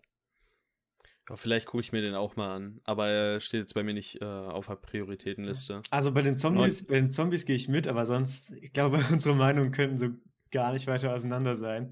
Also ich finde, dass er, das ist ein Film, der kein Stück spannend war, ehrlich gesagt, weil er einfach nur nervig abgehackt war. Also ich fand das, ich finde, dass irgendwie alles hat nicht so wirklich zusammengepasst. Es war eine Szene und die nächste Szene war irgendwie viel später und hat überhaupt nicht zu der vorherigen gepasst und das ist dann gemündet in, hat dann gemündet in einem Ende, was einfach nur alles zusammengefasst hat, aber eigentlich nichts gezeigt hat, wenn du weißt, was ich meine vielleicht. Ja, Ähm. ich, ich weiß, was du meinst. Das, das Storytelling ist alles andere als geschickt und wie es von einem Platz zum anderen kommt, aber irgendwie hat es Ja. mich immer noch gefesselt da. Ich glaube mehr auf technischer und inszenatorischer Seite als wirklich auf inhaltlicher. Also cool inszeniert, ja, da gebe ich dir recht. Ich, äh, wollen wir noch eine kleine lustige Fragerunde mit reinwerfen? Ähm, Lieblingsrolle von Brad Pitt? Äh, boah, wahrscheinlich ähm, Tyler Durden in Fight Club. Ja, also Fight Club ist mein Lieblingsfilm, deswegen müsste ich da im Grunde mitgehen, aber ich habe äh, ich habe letztens äh, Snatch gesehen und da finde One ich den auch Punch Mickey so ist so geil, Alter. Hast Also, du, der, hast du der Deutsch Typ kann einfach alles. Ich habe ihn leider auf Deutsch gesehen, aber ich habe mir Ja. ähm, sämtliche Szenen mit Mickey danach noch im Originalton angeschaut. Also wie Brad Pitt da Und- redet, ist phänomenal. Der ey. ist so cool. Man, also ich finde einfach, Brad Pitt kannst du halt auch wirklich fast jede Rolle an die Hand geben. Der kann halt so ziemlich alles. Ob es jetzt ein Tyler Durden in Fight Club ist oder ein Nazi-Killer in Inglourious Bastards oder Ja. ein Ermittler in Sieben oder in Ad Astra ist er halt ein Astronaut. Ich finde auch noch, Also, nee, jetzt führ erst mal fantastisch. zu Ende. Ja, also Ja, ich finde und- auch sein, sein Cliff Booth in Once Upon a Time in Hollywood ist Wahnsinn. Ja, ist Obwohl, auch der, super. obwohl das einfach, ich habe so das Gefühl, Brad Pitt spielt da zu großen Teil einfach nur sich selbst, weil er ist einfach eine Rampensau. Ja, ja. Ja, beide. Beide. Also DiCaprio auch. Stimmt, ja. Oft. Also im Grunde ist es ja sowieso, die beiden Schauspieler passen halt auch von ihrer Persönlichkeit voll bei Once Upon a Time in Hollywood rein. Einfach weil es ja wirklich so ein bisschen. Lang, langsam geht's für die beiden so einen Schritt zurück, ne? Die neue Riege an Schauspielern kommt jetzt. Mhm. Ja, das sind alte Hasen, beide, ja. Stimmt. Ja. Also vergleichsweise. Ne? Jetzt alt sind sie jetzt eigentlich nicht. Naja, ist, ist Wirklich? fast 60, also. DiCaprio ist äh, 74 geboren. Ist zwei Jahre jünger als meine Mutter. Äh, Ich dachte, du wolltest, dementsprechend. ich dachte, du wolltest sagen, ist, DiCaprio ist 74 Jahre alt. aber, nee, nee, so, so dann auch nicht. Aber Brad ja, Pitt und ist Brad irgendwie Pitt ist eben 63 drei- geworden. 63. Ist schon genau, alt, also. 63 geboren. Echt? Brad Pitt 63 ist geboren. 63? ja, der ist bald. Nein, Brad Pitt ist nicht Der ist 63. 56, aber Brad Pitt ist, ja genau, er wird 57 dieses Jahr. ich finde schon, Achso, er ist es- 63, so, er ist 63 geboren. Ja, 63 ist er Okay. geboren, so. Kommunikationsfähigkeiten. DiCaprio ist 74, ja nicht schlecht. Okay, Äh, Aber noch, noch ganz kurz, wenn du mich äh, nach, der, nach der interessantesten und komplexesten Rolle von Brad Pitt fragen würdest, ist es, glaube ich, der seltsame Fall des Benjamin Button. Habe ich noch nicht gesehen. Hm. Solltest du tun. Den ich von David Fincher ich, auch? Find, ja, den finde ich klasse. Oh, David Fincher. Ich, auch wenn der sehr Fincher? lang ist. Der ja. ist von Fincher. Bei Fincher fragt man sich oft, ob. Also bei Panic Room habe ich zum Beispiel auch nicht erwartet. Oder Social Network hätte ich auch nicht erwartet. Ich finde Gone Girl ist so ein richtiger Fincher-Film. da, da freue ich mich auch richtig drauf. Ja, also, da hatte ich also, das... Gone Girl, Zodiac, Girl The Dragon Tattoo sind alles einfach klassische Fincher-Dinger. So, ne? Oh, Girl mhm. with the Dragon Tattoo fand ich echt ziemlich langweilig. Ja, der war so lala. Ja, stimmt. Ich oh, fand's den auch nicht so gut? Nice. Ja. ich, ich finde den eigentlich ganz in Ordnung. Ich fand den ganz, also ich fand ich, den ganz nett so. Also ich habe mir von einem, also der hat ja auch einen 3,8er Durchschnitt. Ja, ich möchte jetzt nicht wieder auf den Durchschnitt rumtreten, äh, aber ich habe mir echt mehr er, erhofft. Weil, ich meine, wenn Fincher, da steht so Fincher drauf und dann war es irgendwie war nicht so ganz der Fincher, den ich erwartet habe. Ja. Ich, also ich, ich finde Fincher ist schon cool. Ich finde, hat halt auch.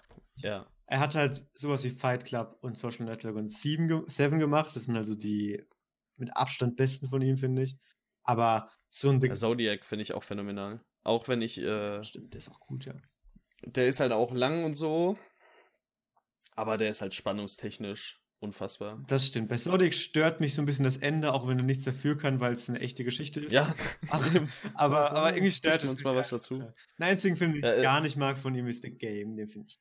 Äh, den habe ich noch nicht gesehen, aber ich finde, der sieht eigentlich relativ interessant aus, obwohl das Jahr mir so ein bisschen Angst macht, 1997. Er wirkt so, so ein bisschen pseudo, äh, ja, auf, auf Spiele zugehen. Ja, ich finde, also, wenn du nicht gesehen hast, kann ich nicht viel dazu sagen, außer dass ich finde, dass das Ende alles kaputt gemacht hat bei dem Film. Spielt Spike Jones mit? Warum macht er das denn? Keine Ahnung, ich weiß auch nicht in welcher Rolle. Ja, das klingt so, aber das ist ja äh, der Regisseur von Being John Malkovich oder Adaptation oder Her. Ja, ja, das weiß ich ja. Habe ich jetzt über, wusste gar nicht, dass er auch Schauspieler hat. Ja, wusste ich auch nicht, aber ich kann mich auch nicht. hat auch in Wolf of Wall Street mitgespielt. Mhm. Okay, verrückt. Und in Jackass. Und in Bad Grandpa. ja, ich sehe gerade Jackass hier. Mein Gott, was macht der denn? Okay. Tja, okay, wissen wir Bescheid, ne? Alright, wo waren wir? Okay. Horrorfilme waren. Ja, wollte sagen, komm, genau. kommen wir zurück zu Zombie-Filmen. ja, haben wir noch was zu Zombie-Filmen? Weil wir haben halt immer noch Creature-Features und äh, asiatische Horrorfilme, wo wir hier eingehen müssen. Dann haben wir immer noch zwei Filme über. Dann lass doch lieber einfach... Fall ja. Ich hätte noch mal gern kurz äh, mich danach erkundigt, was so euer Lieblings-Zombie-Film ist, um das abzurunden. Boah. Ist ziemlich Habt einfach. Ich finde zwei Stück. Der eine ist Day of the Dead von Romero. Ich weiß nicht, ob ihr Romero-Filme gesehen habt. Nur den nee, ich glaube nicht. Also finde ich, so find ich persönlich saugeil. Einfach allein so die ganzen, die ganzen Effekte und die Masken für das Jahr. Es ist einfach, uns hat, hat so ein geiles Pacing, dieser Film. Ein selten geiles Pacing. Und äh, sonst würde ich sagen Wreck. Den kennt äh, äh, äh, ich ich würde, glaube ich, Train to Busan gehen. Wenn ich jetzt hier hm. nicht ganz schnell noch was anderes finde, was mir hier gezeigt wird. Nö, ich gehe Train to Busan. Oh, gut. Oh, nee, nee, nee. Train to Busan. Jetzt wurde mir ja gerade noch Kevin in the Woods gezeigt. Ich habe eine Schwäche für den. Finde okay. echt gut. Ja, aber den hätte ich jetzt gar nicht als Zombie-Film gesagt. Nee, so überhaupt nicht. Ja, weil er jetzt hier halt in der Liste war, deswegen war ich kurz verwirrt. Dann habe ich drüber nachgedacht und gedacht, das ist, kein Horror, äh, ist doch kein Zombie-Film, hä? Ja. okay. Ja, also wollen wir dann einfach Creature Features auch ganz schnell abklappern mit was ist euer Liebling? Ja, Moment, aber Dorin hat noch gar nicht gesagt, was sein Liebling ist. Achso, du, hast du noch nicht? Ach so, ja, oh, das habe ich. Nee, ich habe nur nach euren gefragt. Ich, nee, ich habe nur nach euren. Ich hätte das voll vergessen, ich, ich habe nur nach euren gefragt. So, nee, mein Lieblings-Zombie-Film ist äh, 28 Days Later. Oh ja, auch ein guter Pick. Der Look, Cam habe ich noch nicht gesehen. Camcorder, Camcorder ist ja aufgenommen. Allein das Oh, also ich, ich muss, das ist so einer der wenigen, um jetzt, um jetzt, um jetzt mal das ganze Genre wieder einzufassen. Ich finde, das ist einer der wenigen Horrorfilme, die finde ich richtig terrifying. Ja, zusammen mit Rack würde ich dir dazu stimmen. Ja. Also bei mir schaffen Horrorfilme sehr, sehr selten, mich wirklich zu gruseln. Boah, also da, Oder... da gibt es eine Szene bei 28 Days Later, da, also ich, ich bin jemand, der erschreckt sich sehr selten und Jumpscares. Ähm, bei, bei mir ist es so merkwürdig auch, ja. Jumpscares verfehlen bei mir immer mehr ihre Wirkung und nerven stattdessen. Mm, Aber bei 28 Days Later gibt es da einen, da, da bin ich so aufgeschreckt, dass ich mit dem Kopf gegen die Decke gesprungen bin. Weil das war so ein, das war so ein Schrägdach, da wo ich gesessen habe. Ah, das tut heute noch weh. Und seitdem kann ich den Film auch nicht mehr vergessen. So, so einer der wenigen Horrorfilme, die wir wirklich Angst gemacht haben, war äh, Sinister. Hm. Wo wir da sind. Ich weiß, hm. ich weiß, es äh, wird von vielen als noch 15 Euro verrufen, aber der hat mich irgendwie richtig gekriegt. Also ich liebe Ethan so. Hawke so, aber ich finde den, ja, das, ich finde den ziemlich Standard. Ich mag weder Ethan Hawke noch Sinister. Ehrlich gesagt. Ja, also keine Ahnung, ich weiß nee, auch nicht, warum Moment, er mich Moment, so Moment. stark erwischt hat. Wie, wie kannst wie kann du überhaupt Ethan Hawke nicht zu mögen, Alter? Raus. oh, nee, nee, nee. Also da, jetzt müssen wir das Thema wechseln. Ich fand ihn nur in einem Film gut und das war First Reformed. Sonst hat er mich, weiß ich auch nicht. Also, den, hast, den hast du aber noch nicht Gattaca gesehen. Doch, habe ich gesehen, ja, ich, aber da fand ich ihn auch, oh. ja, da war er ganz nett. Der Film war besser als. Predestination. oh, du, du, hast ein richtiges Problem gleich mit Dorian. Ich glaub, der ist ja auch ein Predestination. Machen wir lieber. Ich habe ihn zwar weiter. noch nicht gesehen, aber Club der Toten Dichter ist doch bestimmt auch voll cool. Stimmt, da spielt er auch mit.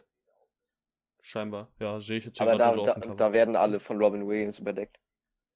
Ja, Robin Williams ist halt toll. Okay. Aber kommen ähm, wir jetzt mal weiter wieder zu Horrorfilmen. Ja, äh, Lieblings-Creature-Feature, ganz schnell. Ähm, ähm boah, der oh. weiße Hai. Ich glaube, ich, glaub, ich habe keinen. Sag mal so ein paar, sag mal so, sag mal so ein paar Beispiel-Creature-Features. Äh, das Ding. Oh, das Ding, ja. Ich dachte, Creature, oh scheiße, ich dachte Creature-Feature wäre was anderes. Ach nein, das, ist, Mon also das, halt ist, das ist Monster-Movie. So Monster. Oh, ja, aber ist ja im Grunde ja, ja also wenn, Kreaturen, wenn, wenn, Monster und so Zeug. Ja, ich hätte ich, da jetzt ich, auch äh, der weiße Hai zugezählt. Ich okay, habe gerade nicht richtig, ich habe gerade nicht richtig nachgedacht. Ja, das Ding auf jeden Fall. Ich sag dann, ich sag das äh, Ding ja. oder Alien. Das sind so die beiden. Alien. hey, Alien, Freund. Irgendwo, äh, irgendwo sind gerade Irgendwo sind gerade Nico und Andi aus dem Albtraum erwacht und denken sich, ich bin bei, äh, ich nehme das Ding auch und möchte aber auch ähm, Tarantula noch mit dazu nehmen. Der alte, ne? Ich finde den cool, ich mag den, ja. Nice. Da, wo für wenige Sekunden Clint Eastwood drin ist. Ist er? Wenn, wenn ich mich nicht irre. Ich meine, es ist Clint Eastwood. Ich muss ganz kurz mal reinschauen. Ja, Clint Eastwood sieht man äh, für irgendwie drei oder vier Sekunden als Jetpilot. Nice. Ja. Da habe ich echt ehrlich gesagt Vor allem habe ich ihn damals, ich habe ihn damals auf Amazon angemacht, weil als erster Schauspieler Clint Eastwood da stand. Dann habe ich mich so am Ende gefragt, und wo war jetzt Clint Eastwood eigentlich? Und dann habe ich auf YouTube nachgeschaut und die drei Sekunden nochmal gesehen und mir gedacht, oh, so danke, danke Amazon. Sehr gut. Reicht ja nicht, dass ihr immer das Bild streckt und Untertitel abhackt und jetzt lügt ihr mich auch noch an. ja. Ich habe mittlerweile echt Probleme mit Prime Video, ne? Die gehen mir echt auf den Zeiger. Ist das jetzt so lustig? War das jetzt. ich weiß auch nicht, das hat mich gerade irgendwie total erwischt, ey. Okay. Dann äh, haben wir das jetzt abgehakt. Asiatische Horrorfilme. Wollen wir da auch noch ganz schnell ein Favorite raushauen? The Wailing. Ähm, oh, Shutter. Kenne ich gar nicht. Erzähl mal was dazu. Währenddessen gucke ich, was es noch für asiatische Horrorfilme gibt. Meinst du Shutter oder The Wailing? Äh, Shutter. Ähm, Shutter ist ein thailändischer Horrorfilm, der ähm, um einen Fotografen handelt, der halt auf seinen Bildern merkwürdige Dinge sieht. Ich denke mal, so kann man das recht spoilerfrei zusammenfassen. Okay. Hm. Und das ist auch wieder etwas, was ich bei asiatischen Horrorfilmen so cool finde, was ich ja auch, glaube ich, schon bei Animas angesprochen hatte. Das ist für mich so ähm, das sehe ich ganz oft oder zumindest fühle ich das ganz oft bei asiatischen Horrorfilmen. Auch zum Beispiel bei Tale of Two Sisters, den ich auch gesehen habe, oder Puls. Oder oh, den möchte ich schon lange sehen, Tale of Two Sisters. Aber den gut. gibt's ja, ich glaube, der ist jetzt letztens erst in Deutschland als Mediabook rausgekommen, ne? Das weiß ich leider nicht. Da bin ich, da bin ich echt, äh, den muss ich mir noch anschauen. Also ich gehe, ach so, ja, rede kurz dich aus. Tut mir Entschuldigung, leid. nee, du kannst auch gern zu Ende erzählen. Ja, ich, ich wollte nur ganz schnell dann meinen Pfeff sagen. Ach so. Na, dann erzähle ich erst zu Ende und dann kommst du. Genau, okay. Okay. Äh, und zwar ähm, ist es bei den Filmen oft der Fall, dass sie ihr Horrorszenario dafür benutzen, eigentlich eine, eine tiefgründige Geschichte zu erzählen. Was ich schon bei Animas angesprochen habe. Und ich finde, das wird bei Shutter ganz Weltklasse gemacht. Mit ganz vielen äh, Einzelheiten, die im Storyverlauf mal kurz angesprochen werden oder äh, wiederkehrend auftreten. Und daraus entwickelt sich dann so ein komplettes Gesamtgebilde, das dann eine richtige Geschichte äh, auf einmal zeichnet, die viel mehr beinhaltet, als man während des Schauens so merkt. Sieht interessant aus. Ich gucke jetzt ja auch, ist ein thailändischer Film. Ja. Okay. Mhm. Schreibe ich mir mal Da bin ich mal gespannt. Schreibe ich mir mal auf. Ähm, ich entscheide mich auch für The Wailing und möchte mich aber auch nochmal für äh, Ringu stark machen. Also für das Original Ring. Ja, ich finde Ringo ist nicht so gut gealtert, ehrlich gesagt. Ich glaube, ich habe einfach nee. noch zu wenige asiatische Horrorfilme gesehen. Ach nee, Moment, ich glaube, ich habe nur, ich habe den asiatischen Ringo gar nicht gesehen, nur das Remake habe ich gesehen. Also, das, ich finde das echt gut. Der ist auch so, der trifft auch oft so in diese ähm, Ermittlerkerbe. Der macht auch so Crime-Thriller-mäßig. Äh, ich finde den echt sehenswert. Also, und der geht auch nur 96 Minuten. Ich habe davon die englische, also die, die äh, UK Arrow Edition. Ist echt cool. Ja, okay. Auch Watchlist. Ja, okay. Dann haben wir das jetzt abgehakt. Es sind noch zwei ähm, Dinge vor uns. Und da fangen wir an mit Der Exorzist. Wer von euch mag den am meisten? Bettelt euch? Ich ich. Glaube, ich glaube, Daniel mag den mehr. Mögt ihr nicht? Ich finde ihn ganz, ganz fantastisch, aber ich glaube, du magst ihn trotzdem noch mehr. Ich finde ihn ganz, ganz, ganz, ganz fantastisch. Äh, siehst du, da kann, da kann, ich nicht. Boah. Oh, da kommen wir gleich mit dem. ja, ich kenne kenn mich kann, schon aus damit. Aber Daniel, dann kannst du ja vielleicht anfangen, wenn du möchtest. Ja. Kein Problem, ja. Wir haben immerhin Geschmack. Nicht so wie Tim. Für? Also, ich finde, für mich ist Exorzist ist so der definitive Exorzismusfilm. Also ich finde, du, eigentlich musst du Exorzist anschauen und dann brauchst du theoretisch nie wieder einen Exorzismusfilm angucken, weil er einfach alles richtig macht, was so ein Film richtig machen soll. Und es ist für mich auch einer der wenigen Filme, wo ich vorher tausende Szenen auf YouTube gesehen habe, weil die so bekannt sind einfach und so oft empfohlen werden. Und da habe ich den Film geschaut und ich hatte trotzdem noch extrem viel Schiss vor diesem Mädchen, das besessen ist weil es einfach so ja. gut gemacht ist. Also ich habe selten so gute praktische Effekte, Make-up, was auch immer gesehen. Finde ich einfach geil. Ich finde also, auch, dass. Ich, ja, darf ich ganz kurz mich sofort verteidigen? Ähm, ich kann absolut verstehen, warum den Film so viele Leute so lieben. Und objektiv betrachtet ist es äh, auf jeden Fall sein, sein Ruf trifft auf jeden Fall zu. Aber für mich persönlich, ja, ja, war nicht so krass.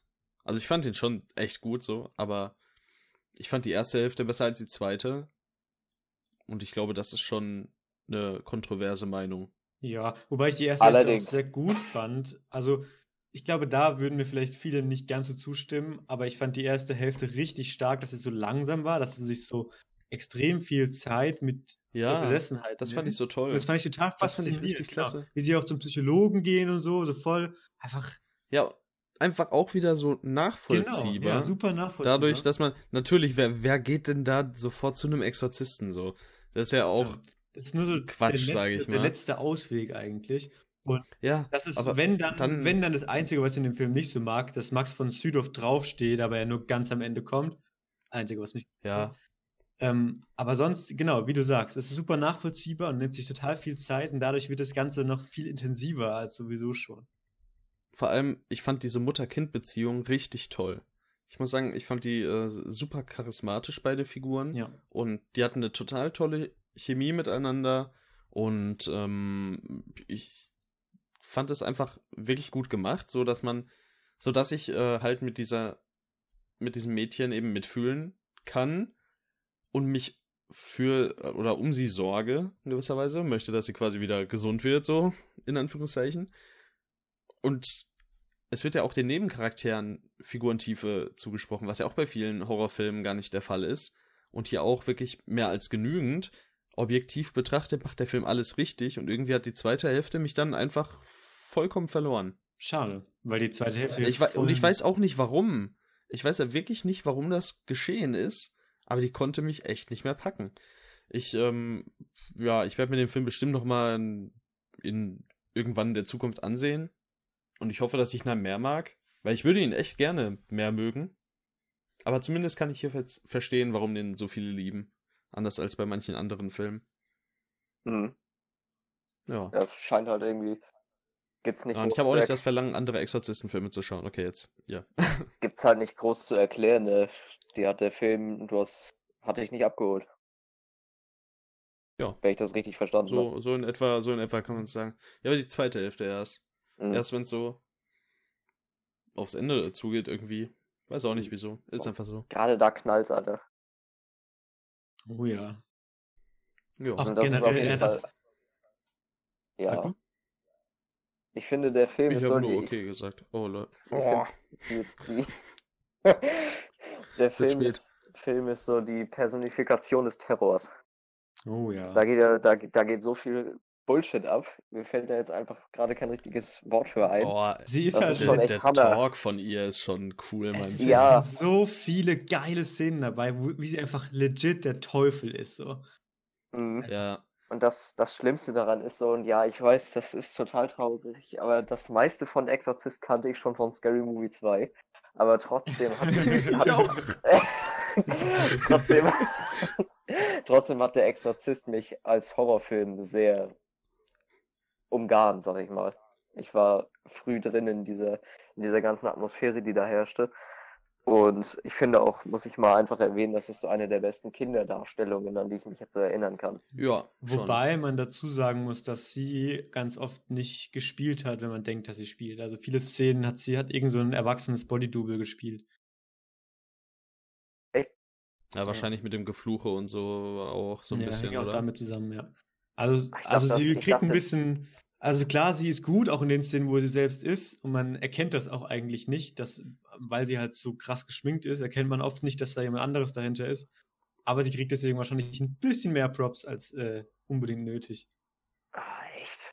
Ja, da sagst du was. Das ist mir nämlich nicht aufgefallen. Ich dachte, das wäre halt das Mädchen so, einfach nur geschminkt und darüber wird halt eine andere Stimme gelegt. Und aber das spricht gedacht, aber auch wieder für die Maske einfach. Die genau.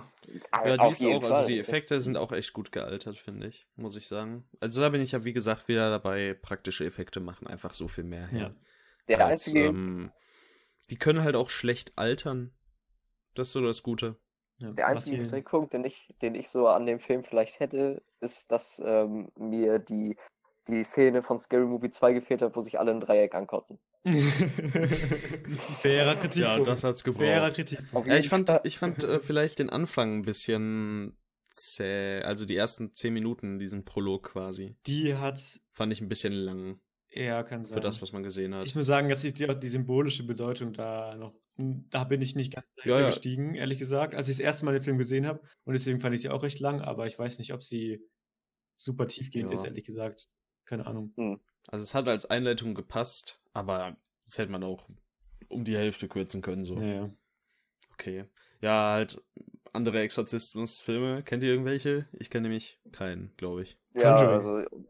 Außer Scary Movie 2, ja. wenn wir den dazu zählen. Conjuring-Filme oder ähm, The Autopsy of Jane Doe. Es gibt eigentlich tausende. Den habe ich noch nicht gesehen, es, der ist schon lange auf Also es gibt Liste. ja alleine schon tausende Filme, wo wortwörtlich äh, The Exorcism of beliebiger Frauenname einfügen. Ja, Emily Rose. Ja. Also da gibt es ja wirklich Zum super Glück viele. wenig von gesehen. Ja, also, ah ja, okay, Insidious gibt es ja auch noch. In, Boah. Ja, Insidious auch.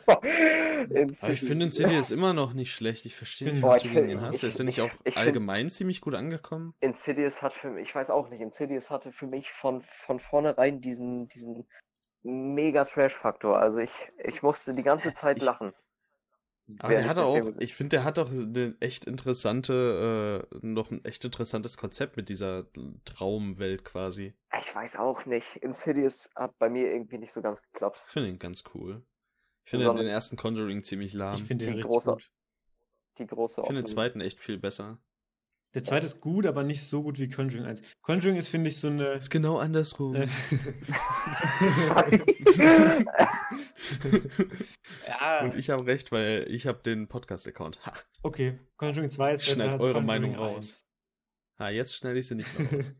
nee, ich finde Conjuring generell ist einfach so, ist Mainstream-Horror, aber eine der ja. wenigen Mainstream-Horror-Sachen, wo ich finde, dass sie sehr effektiv sind einfach. Dass sie die, die Conjuring in Conjuring benutzt James Wan so ein bisschen diese klassischen Elemente von Mainstream-Horror, die ja ziemlich manipulativ sind, aber benutzt sie so gut, dass sie auch wirklich wirken, obwohl man schon viele Horrorfilme gesehen hat. Und deswegen finde ich es geil. Ich weiß da so nur so wirklich die Kameraarbeit zu schätzen. Da gibt's also gerade in Conjuring 2 finde ich gibt es ein paar richtig tolle Kamerafahrten. Ja. Das stimmt. Ich stimme da, Daniel, ich stimme da Daniel auf jeden Fall zu. Ich finde, die beiden Conjuring-Filme sind auch, ich finde auch den ersten besser als den, den zweiten, auch wenn ich jetzt nicht finde, dass die sonderlich weit auseinanderstehen. Ähm, ist, ist Mainstream-Horror, der weiß, wie er damit umzugehen hat bis zu dem Zeitpunkt, wo dann äh, das also sich so ein richtiges Franchise aufgebaut hat und Annabelle um die Ecke kommt. Also das ist ja eine Hauptscheiße. Geh mir weg, immer wenn ich den Film vergesse, dann kommst du um die Ecke und sagst Einfach immer. Also Bei Annabelle 2 oh, ist der Film scheiße. 2 ist noch okay. Annabelle 1 ist ja, Annabelle Der ist von David F. Sandberg. Ich kann dem Mann einfach echt nicht übel sein. Äh, ich kann dem Mann echt nichts übel nehmen. Annabelle 2 finde ich auch deutlich besser als den ersten, aber der erste hat auch irgendwie schon, ich weiß auch ah, nicht. Das, ich habe, glaube ich, noch nie so einen langweiligen Horrorfilm gesehen wie den ersten. Ja, also ich schwöre ja, bei Ja, vor allem denkt er auch noch, er ist spannend. Ich schwöre bei Gott, es gibt 50 Szenen, in denen eine Tür auch, in denen eine Tür knarren aufgeht und wieder zuknallt. Ja. Und ich denke mir irgendwann so, was soll das?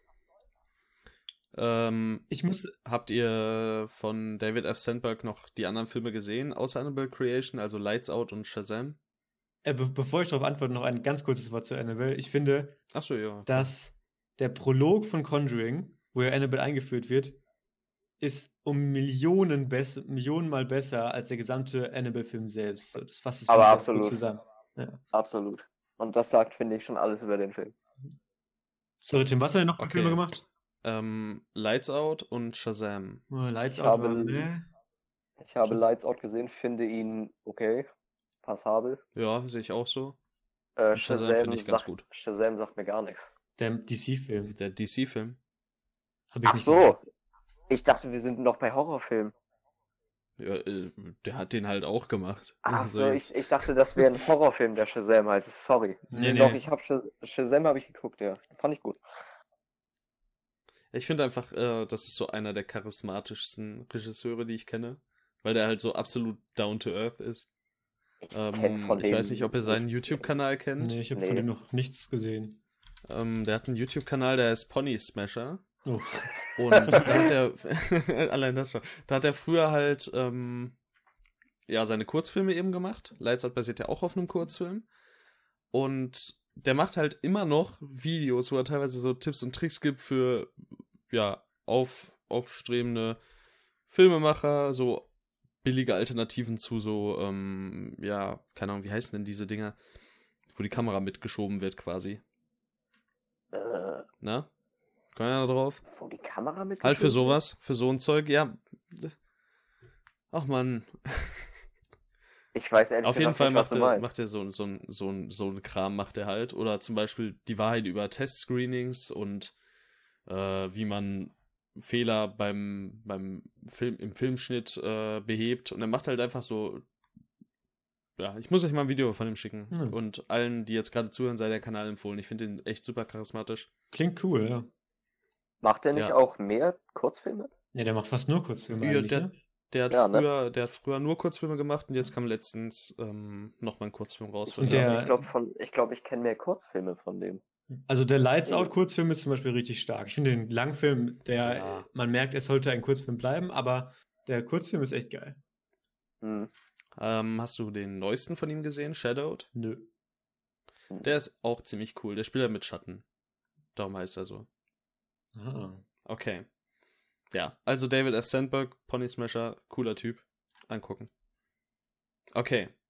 Kommen wir dann jetzt zum letzten Film auf unserer Liste zu Hereditary. Ah. Ich meine, das wäre jetzt natürlich. Du darfst noch, wieder anfangen. Ich glaube, das wäre jetzt noch prädestinierter für Daniel als Ja, genau. Nee, aber fang du mal an, Tim. Von dir weiß ich gar nicht, was du davon hältst. Oh, ja, also ich finde ihn echt gut. Ich finde ihn echt sehr, sehr gut. Ähm, ich wollte gerade was trinken, Mensch. Entschuldigung. Äh, also, wir haben hier ja ein Horrordrama und der Film ist äh, so unkonventionell in den Momenten, in denen er ein Horrordrama ist. Das finde ich richtig toll. Der hat eine super tolle Kamera, der hat einen echt, echt treffenden äh, Score und Soundtrack wieder. Der ist audiovisuell einfach super rund. Und dann wird er, wie ich finde, gegen Ende ziemlich Mainstream mit seinem Okkultismus. Und da holt er mich irgendwie nicht mehr ab. Und nein, er, er, endet nicht Mainstream, er endet nicht wie so ein typischer Horrorfilm halt endet. Aber so der letzte Akt ist mir einfach zu, ja, normal. Ähm, in, zumindest in Relation zu den, zu dem, was man halt vorher geboten bekommt. Der hat ein paar echt verstörende Bilder und der ist auch oft super gruselig, weil er so ehrlich ist. Und dann habe ich, es ist irgendwie wie bei Interstellar, der letzte Akt gibt mir so einen faden Beigeschmack hinterher. Mhm. Aber im Großen und Ganzen finde ich den echt super. Ja, okay. Fair.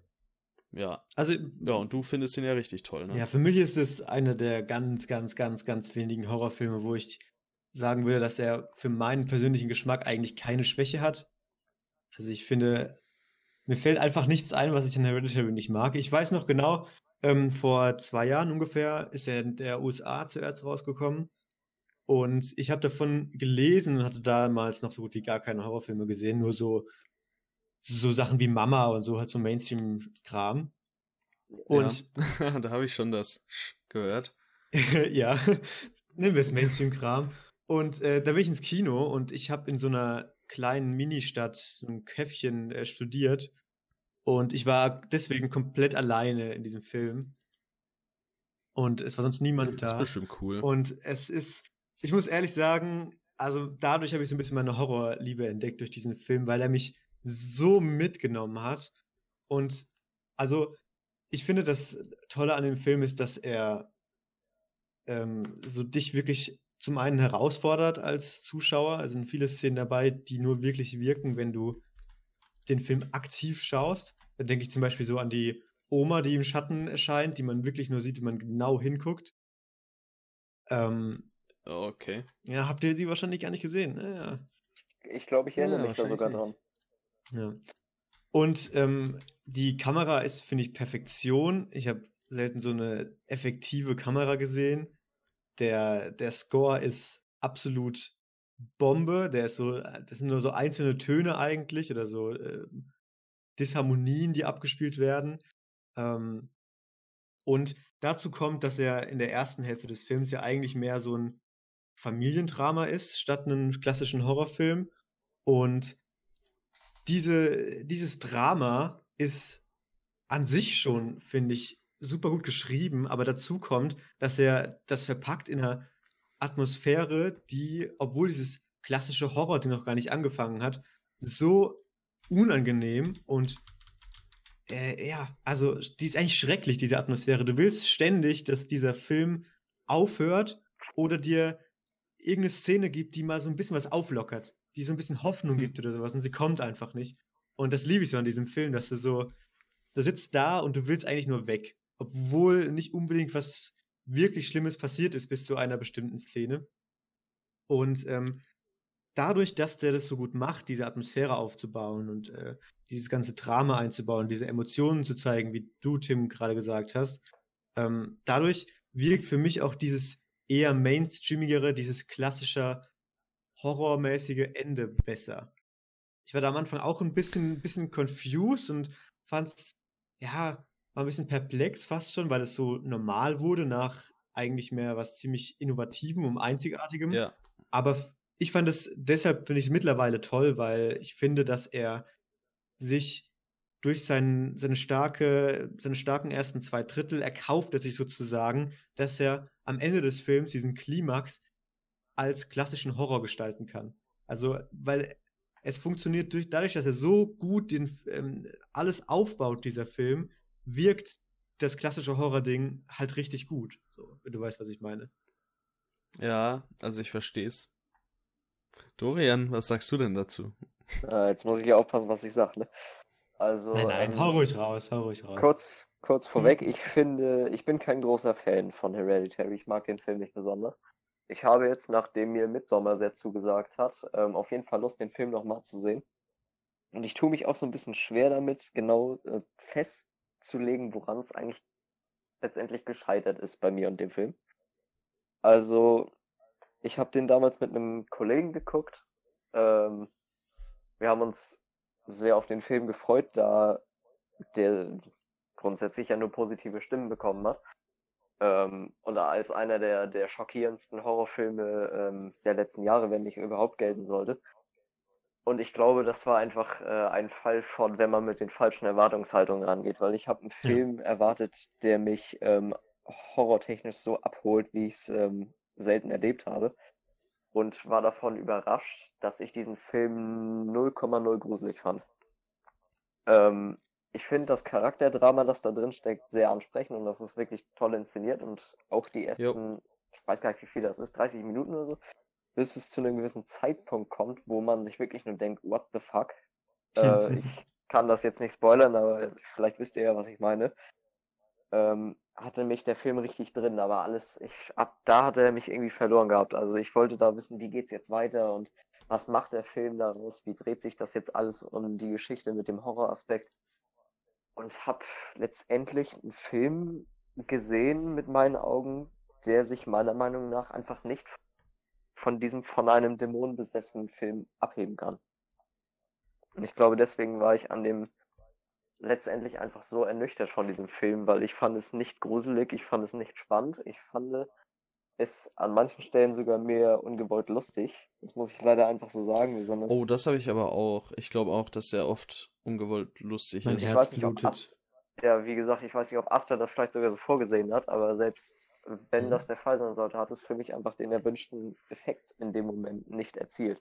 Ihr müsst mir nachher oh, mal sagen, wenn wir nicht mehr aufnehmen und spoilern können, was für hm. Szenen das waren, weil Du, ich, ich kann dir äh, tatsächlich jetzt gerade auch gar nicht sagen, welche. Ich meine, ich weiß nur, dass ich es damals, als ich ihn vor einem, boah, Dreivierteljahr nochmal gesehen hatte, dass ich ähm, da auch geschrieben habe, dass ich den Film oft für, ähm, ja, lustig empfinde, obwohl er das da nicht sein will. Ah, das habe ich das. Da, da, müsste ich jetzt mal hier gucken. ich muss sagen, das hatte ich gar nicht. Also ich war wirklich im Gegensatz zu dir, war Dorian, war ich von wirklich eigentlich von der ersten Minute an, von der allerersten Szene auf dem Friedhof, war ich in diesen Film so reingezogen. Und ich habe ihn jetzt schon, glaube viermal gesehen und es war jedes Mal genauso. Es hat sich nicht verändert.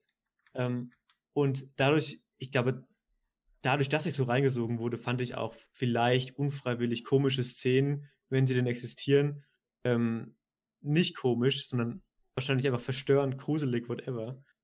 Ja. ja, keine Ahnung, wahrscheinlich das. Was also, ich noch hervorheben würde, ist äh, schauspielerische Leistung von Tony Collette. Oh ja, auf jeden ist Fall. Echt super, das ist ja. Hammer. Der ist ja on. Haben wir auch schon mal letztens äh, erwähnt, die ganzen ähm, super starken schauspielerischen Darbietungen von Frauen in den letzten Jahren in Horrorfilmen. Ja, also sau, sau stark. Ich, die eine Szene, wo sie trauert, mehr sage ich jetzt mal nicht, ist insane. Also die eine Szene, ja, danke. so als gäbe es so nur eine und wir müssten jetzt wissen, welche. Ich glaube, ich weiß, ich bin mir ziemlich sicher zu wissen, wow. welche da Ja, ich, also die, die auch so äh, toll, tolles Sound-Editing ja, hat. Genau. Meinst du die? Und die. Ja, okay, die ist echt stark. Und, und noch eine Szene hervorzuheben, die Tischszene. Holy shit. Einfach nur geil. Die, äh, die später. Die Diskussion, ja, die, nee, die ist so in dem, ja, so, mit den drei da. Ja, im zweiten Drittel irgendwann, wo sie ja, zu, zu dritt ja, am Tisch sitzen. Achso, wo, wo, wo, okay. wo Familie da am Tisch sitzt, meinst du? Genau. Ich fand dieses so, so mhm. geil, diese Szene. Ja, die ist auch echt gut. Also es ist allgemein wirklich toll gespielt, der Film. Und auch auf handwerklicher Ebene ist das ähm, makellos. Mehr oder weniger makellos, ja. Wirklich, da kann ich nichts gegen sagen, aber irgendwie. Ich weiß auch nicht, der Film hat mich so enttäuscht auf so einer ganz anderen Ebene. Also ich bin auf jeden Fall sehr gewillt, den Film nochmal zu gucken in sehr absehbarer Zeit. Und ich habe auch äh, irgendwie ein gutes Gefühl, dass ich den dann besser finden werde, wenn ich weiß, was auf mich wartet. Ja. Aber für meinen. Hätte ich jetzt noch. Achso. Für, mein, ja, für meinen First Watch damals war das äh, echt ein harter Letdown. Also hätten wir jetzt noch zwei, drei Tage mehr gehabt, dann hätte ich mir auf jeden Fall auch nochmal Hereditary angesehen. Mhm. Also äh, in Sachen Vorbereitung auf den Podcast hier. Aber da es jetzt so ein, bisschen enger wurde von der Zeit und ich ähm, mich jetzt nicht so durchstressen wollte und den Film halt noch gut im Kopf hatte, ja, dachte ich mir, Alter, okay, komm, lässt du den dann eher weg. Da wollte ich dann lieber Freitag der 13. sehen. Was eine merkwürdige Entscheidung zwischen Hereditary. ja, aber das, der, Freitag der 13. habe ich ja das erste Mal gesehen. Ja, ist okay. Das ist, das ist ja, was ich meine. Ich, äh, ich, ich kann ja nicht reinkommen und sagen, ja, Freitag der 13. Ja, habe ich mir nicht angeguckt, ciao, dann mach Ja, schon klar, aber der Satz isoliert klang ganz lustig. ja, ne? Was soll ich sagen? Ist halt so. Ich finde, es ist ein nur zu empfehlender Film. Alle. Auf jeden Fall einer der besten Horrorfilme der letzten Jahre, wie ich finde. Ja. War sogar ich, er gehört nicht zu meinen Top 10 im Allgemeinen, aber. War sogar in der Jahresliste von 2018, glaube ich, auf der 2 bei mir. Ja. Äh, kann ich dir sofort sagen, wo ich ihn da hab. Ich habe gar keine 2018er Liste. Es war wieder so klar, dass ich. Hm. Achso, nee, das meinte ich jetzt nicht. Ach so. Hä? Oh nee, ich versaus hier gerade total. So, hier. Hä? Was passiert Was soll das hier? denn, Mann? Wenn im Platz 1. Oh, oh, Gott, nein! Ähm, äh, redet. Schnell. Ja, was könnte ja, überschattet, äh, was ich hier mache. Was, was, also, hm. Hm. Also, ja. okay, also ich, ich, ich für meinen äh, Teil oh, habe ähm, den auf Platz 12 in meiner 2018-Liste. Ich würde sagen, du hast keine Ahnung. Ich habe A Quiet Place davor. Oh, was? Was? Das hm. geht gar nicht klar, Alter. Hä? Das sagst du? Fandest du den schlechter als Hereditary? Nee, ich glaube, ich habe A Quiet Dorian? Place. Ich glaube, ich habe A Quiet Place besser bewertet. Okay. Ja, warum stellst du dich dann so an hier? Wegen allgemeiner Meinung. Ich muss, doch irgendwie, ich muss doch irgendwie ein bisschen wieder gut machen, was ich gerade verschissen habe. Und auf, äh, auf Platz 13 ist übrigens, äh, auf Platz 13 ist übrigens Piercing von Nicolas Pesce. Oh. Just saying. Mit Christopher Abbott und Mia Wasikowska, die ich vergöttere, die Frau. Könnte man sich ja mal anschauen. Der ist super und der ist auch echt kurz. Der geht auch nur 82 Minuten. Hm. Ja, ja. Der ist echt klasse. Und sonst finde ich, steht ähm, Hereditary auch so ein bisschen für das, was wir am Anfang kurz hatten, so dieses, dieses goldene Trio, das gerade irgendwie existiert in dieser Horrorwelt. Ja. Die haben stimmt. alle, also John Peel, Ari Esther und Robert Eggers haben alle zwei Filme gemacht. Beide Filme sind allgemein sehr anerkannt, würde ich behaupten, und sind alle so ein bisschen so die Hoffnungsträger des modernen Horrors. Und oh, es wird so gut. Ja, oh, die nächsten zehn Jahre werden es, so es gut. Ist so, wenn ich da allein so cool. Nosferatu von Robert Eggers, so das. Oh, ich freue mich kommt, so sehr auf diesen Film. Kommt von Jordan Peele. Ich fand Nosferatu, den Stummfilm, gar nicht so krass. Ich aber, aber von Robert ja. Eggers? Hm. Oh, der wird geil, glaube ich. Kommt von Jordan Peele nicht auch ein Candyman-Remake? Äh, der hat das Drehbuch geschrieben Ach so. und produziert. Aber mehr ist er nicht. Deswegen will ich da jetzt auch nicht so stark meine Hoffnung reinsetzen, um ehrlich zu sein. Also ich freue mich auf den, aber ich erwarte jetzt keinen, ja, Get Out oder Us. Ja. Was ist so. Nee, vor allen so... Dingen. Sag du? Jetzt habe ich es vergessen. es waren fünf Sekunden. ja, ich weiß. okay. Ja, dann Daniel. Du. Was ist generell so euer Lieblingshorrorfilm? Get Out. Uh, the Thing. Oh, das habt ihr ja schon gesagt, ne? Ja. ja. Oh. Déjà vu. Meine Aufmerksamkeitsspanne ist einfach nicht da. Einfach nicht da. Ja, also Get Out ist mein äh, Favorite, gefolgt von Das Schweigen der Lämmer und dann ähm, ganz, ganz dicht äh, The Lighthouse. Oh, The Lighthouse. Hm. Oh, ist hm. The Lighthouse phänomenal. Hm. Oh Mann, hm. ich will ihn nochmal sehen. Ach, ich weiß gar nicht. Also des Weiteren hätte ich da halt noch Scream auf jeden Fall, aber ähm, sonst ich dachte, er sagt jetzt was hab gegen The Lighthouse. Nein, den habe ich doch noch gar nicht gesehen. oh, ey. Schon die Steine ich weiß, deswegen war ich ja so verwundert. Gehabt, Meine Augen haben sich auch schon geweitet, ey. Okay. Ja, sag, sag du noch was. Du hast ja gerade gesagt, äh, The Thing, Scream. Ja, ich überlege. Also auf jeden Fall, ich finde, der Exorzist ist ganz oben mit dabei und äh, Nightmare on Elm Street auch. Ähm, ich finde Alfred Hitchcocks Psycho auch ziemlich gut. Ja, Psycho. Oh ja, stimmt. Ah, phänomenal. Der ist auch, also den hatte ich, bevor ich The Lighthouse nochmal gesehen habe, auf dem dritten Platz. Aber da muss ich sagen, bei The Loud, oh Gott, es wird zu spät. Bei The Lighthouse hatte ich es ja so, da war ich ja im Kino im Dezember, glaube ich. Und der hat mich, bis ich ihn halt jetzt wieder gesehen habe, einfach nicht losgelassen. Ja, also den hätte ich. Da haben mich gewisse Szenen halt wirklich verfolgt. Ich kann mich, ich bin echt schlecht, was Namen angeht, und ich habe trotzdem so die Namen im Kopf gehabt von denen. Ich hätte so gern. Das ist schon. Den hätte ich so gerne im Kino gesehen. Und, ja. war auch, und ist es nicht so äh, die erste Review gewesen, die ich äh, dir geschickt habe? Ja, genau, habe? die erste Movies. Ja, guck. Und so schließt ja, sich der genau, Kreis. Genau. Perfekt. Zum Ende dieser Folge. Hat irgendwer noch was Großartiges äh, loszuwerden? Ich glaube, wir sind alle durch, oder? Ja, wir haben unsere zweitlängste Podcast-Episode hiermit abgeschlossen. Tatsächlich, wie lang war denn die Und längste? Ähm, eine Stunde 48. Wir sind jetzt gerade bei einer Stunde 45. Dann lass doch mal also wenn wir jetzt äh, noch, jeder, jeder Ja, klar, nur damit du hier zwei, zwei zu, zu eine nein, Geheimempfehlung oder so raus oder so. Piercing. Oh, da muss ich ja nochmal überlegen. Ne? Bei mir ist es, bei mir ist es Piercing. Oh, da muss ich auch nochmal überlegen. Geheimtipp ja, als Horrorfilm, keine Ahnung. Also fällt mir gerade wirklich überhaupt nichts zu ein. Außer Animas, ich glaube, den habe ich schon genannt. Also nicht, ich glaube, den habe ich schon genannt. Ähm, ich würde zum Beispiel sagen, den kennst du ja auch, The Simulars ist für mich ein ganz guter Geheimtipp. Ja, stimmt, The Simulars ist echt ja. äh, ein schwieriges Ding auf jeden Fall, aber den könnte man sich gerne mal dran versuchen. Der war mal auf halt... Netflix und das ist so, ich weiß nicht, ob du den kennst, Tim.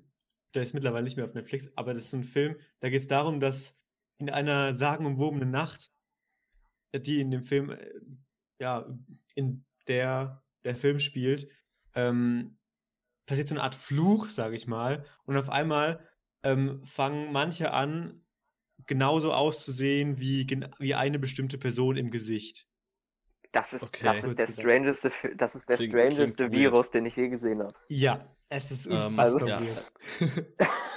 also um noch, um noch einen Film reinzuwerfen, It Follows. Aber ich ja, würde den jetzt gar nicht mal so Geheimtipp aber, Genau, ja. Also ist, ich glaube, für Mainstream-Zuschauer ist es ein Geheimtipp, aber wenn man schon ein bisschen mehr in diesem äh, wenn man sich ein bisschen mehr mit Filmen und Horrorfilmen auseinandersetzt, ich glaube, dann ist Piercing schon der wesentlich kleinere Film. Wesentlich, ja. wesentlich kleinere ja, also ich könnte halt Und auch gar nicht so super beliebt, der ist auch ziemlich zwiegespalten aufgenommen worden. Ich könnte da jetzt natürlich. Ich kann auch verstehen, warum. Ich könnte jetzt natürlich auch noch Wounds reinwerfen, na, ich glaube, dann sind wir wieder am Ende in der Fahnenstange. Meisterwerk, Meisterwerk.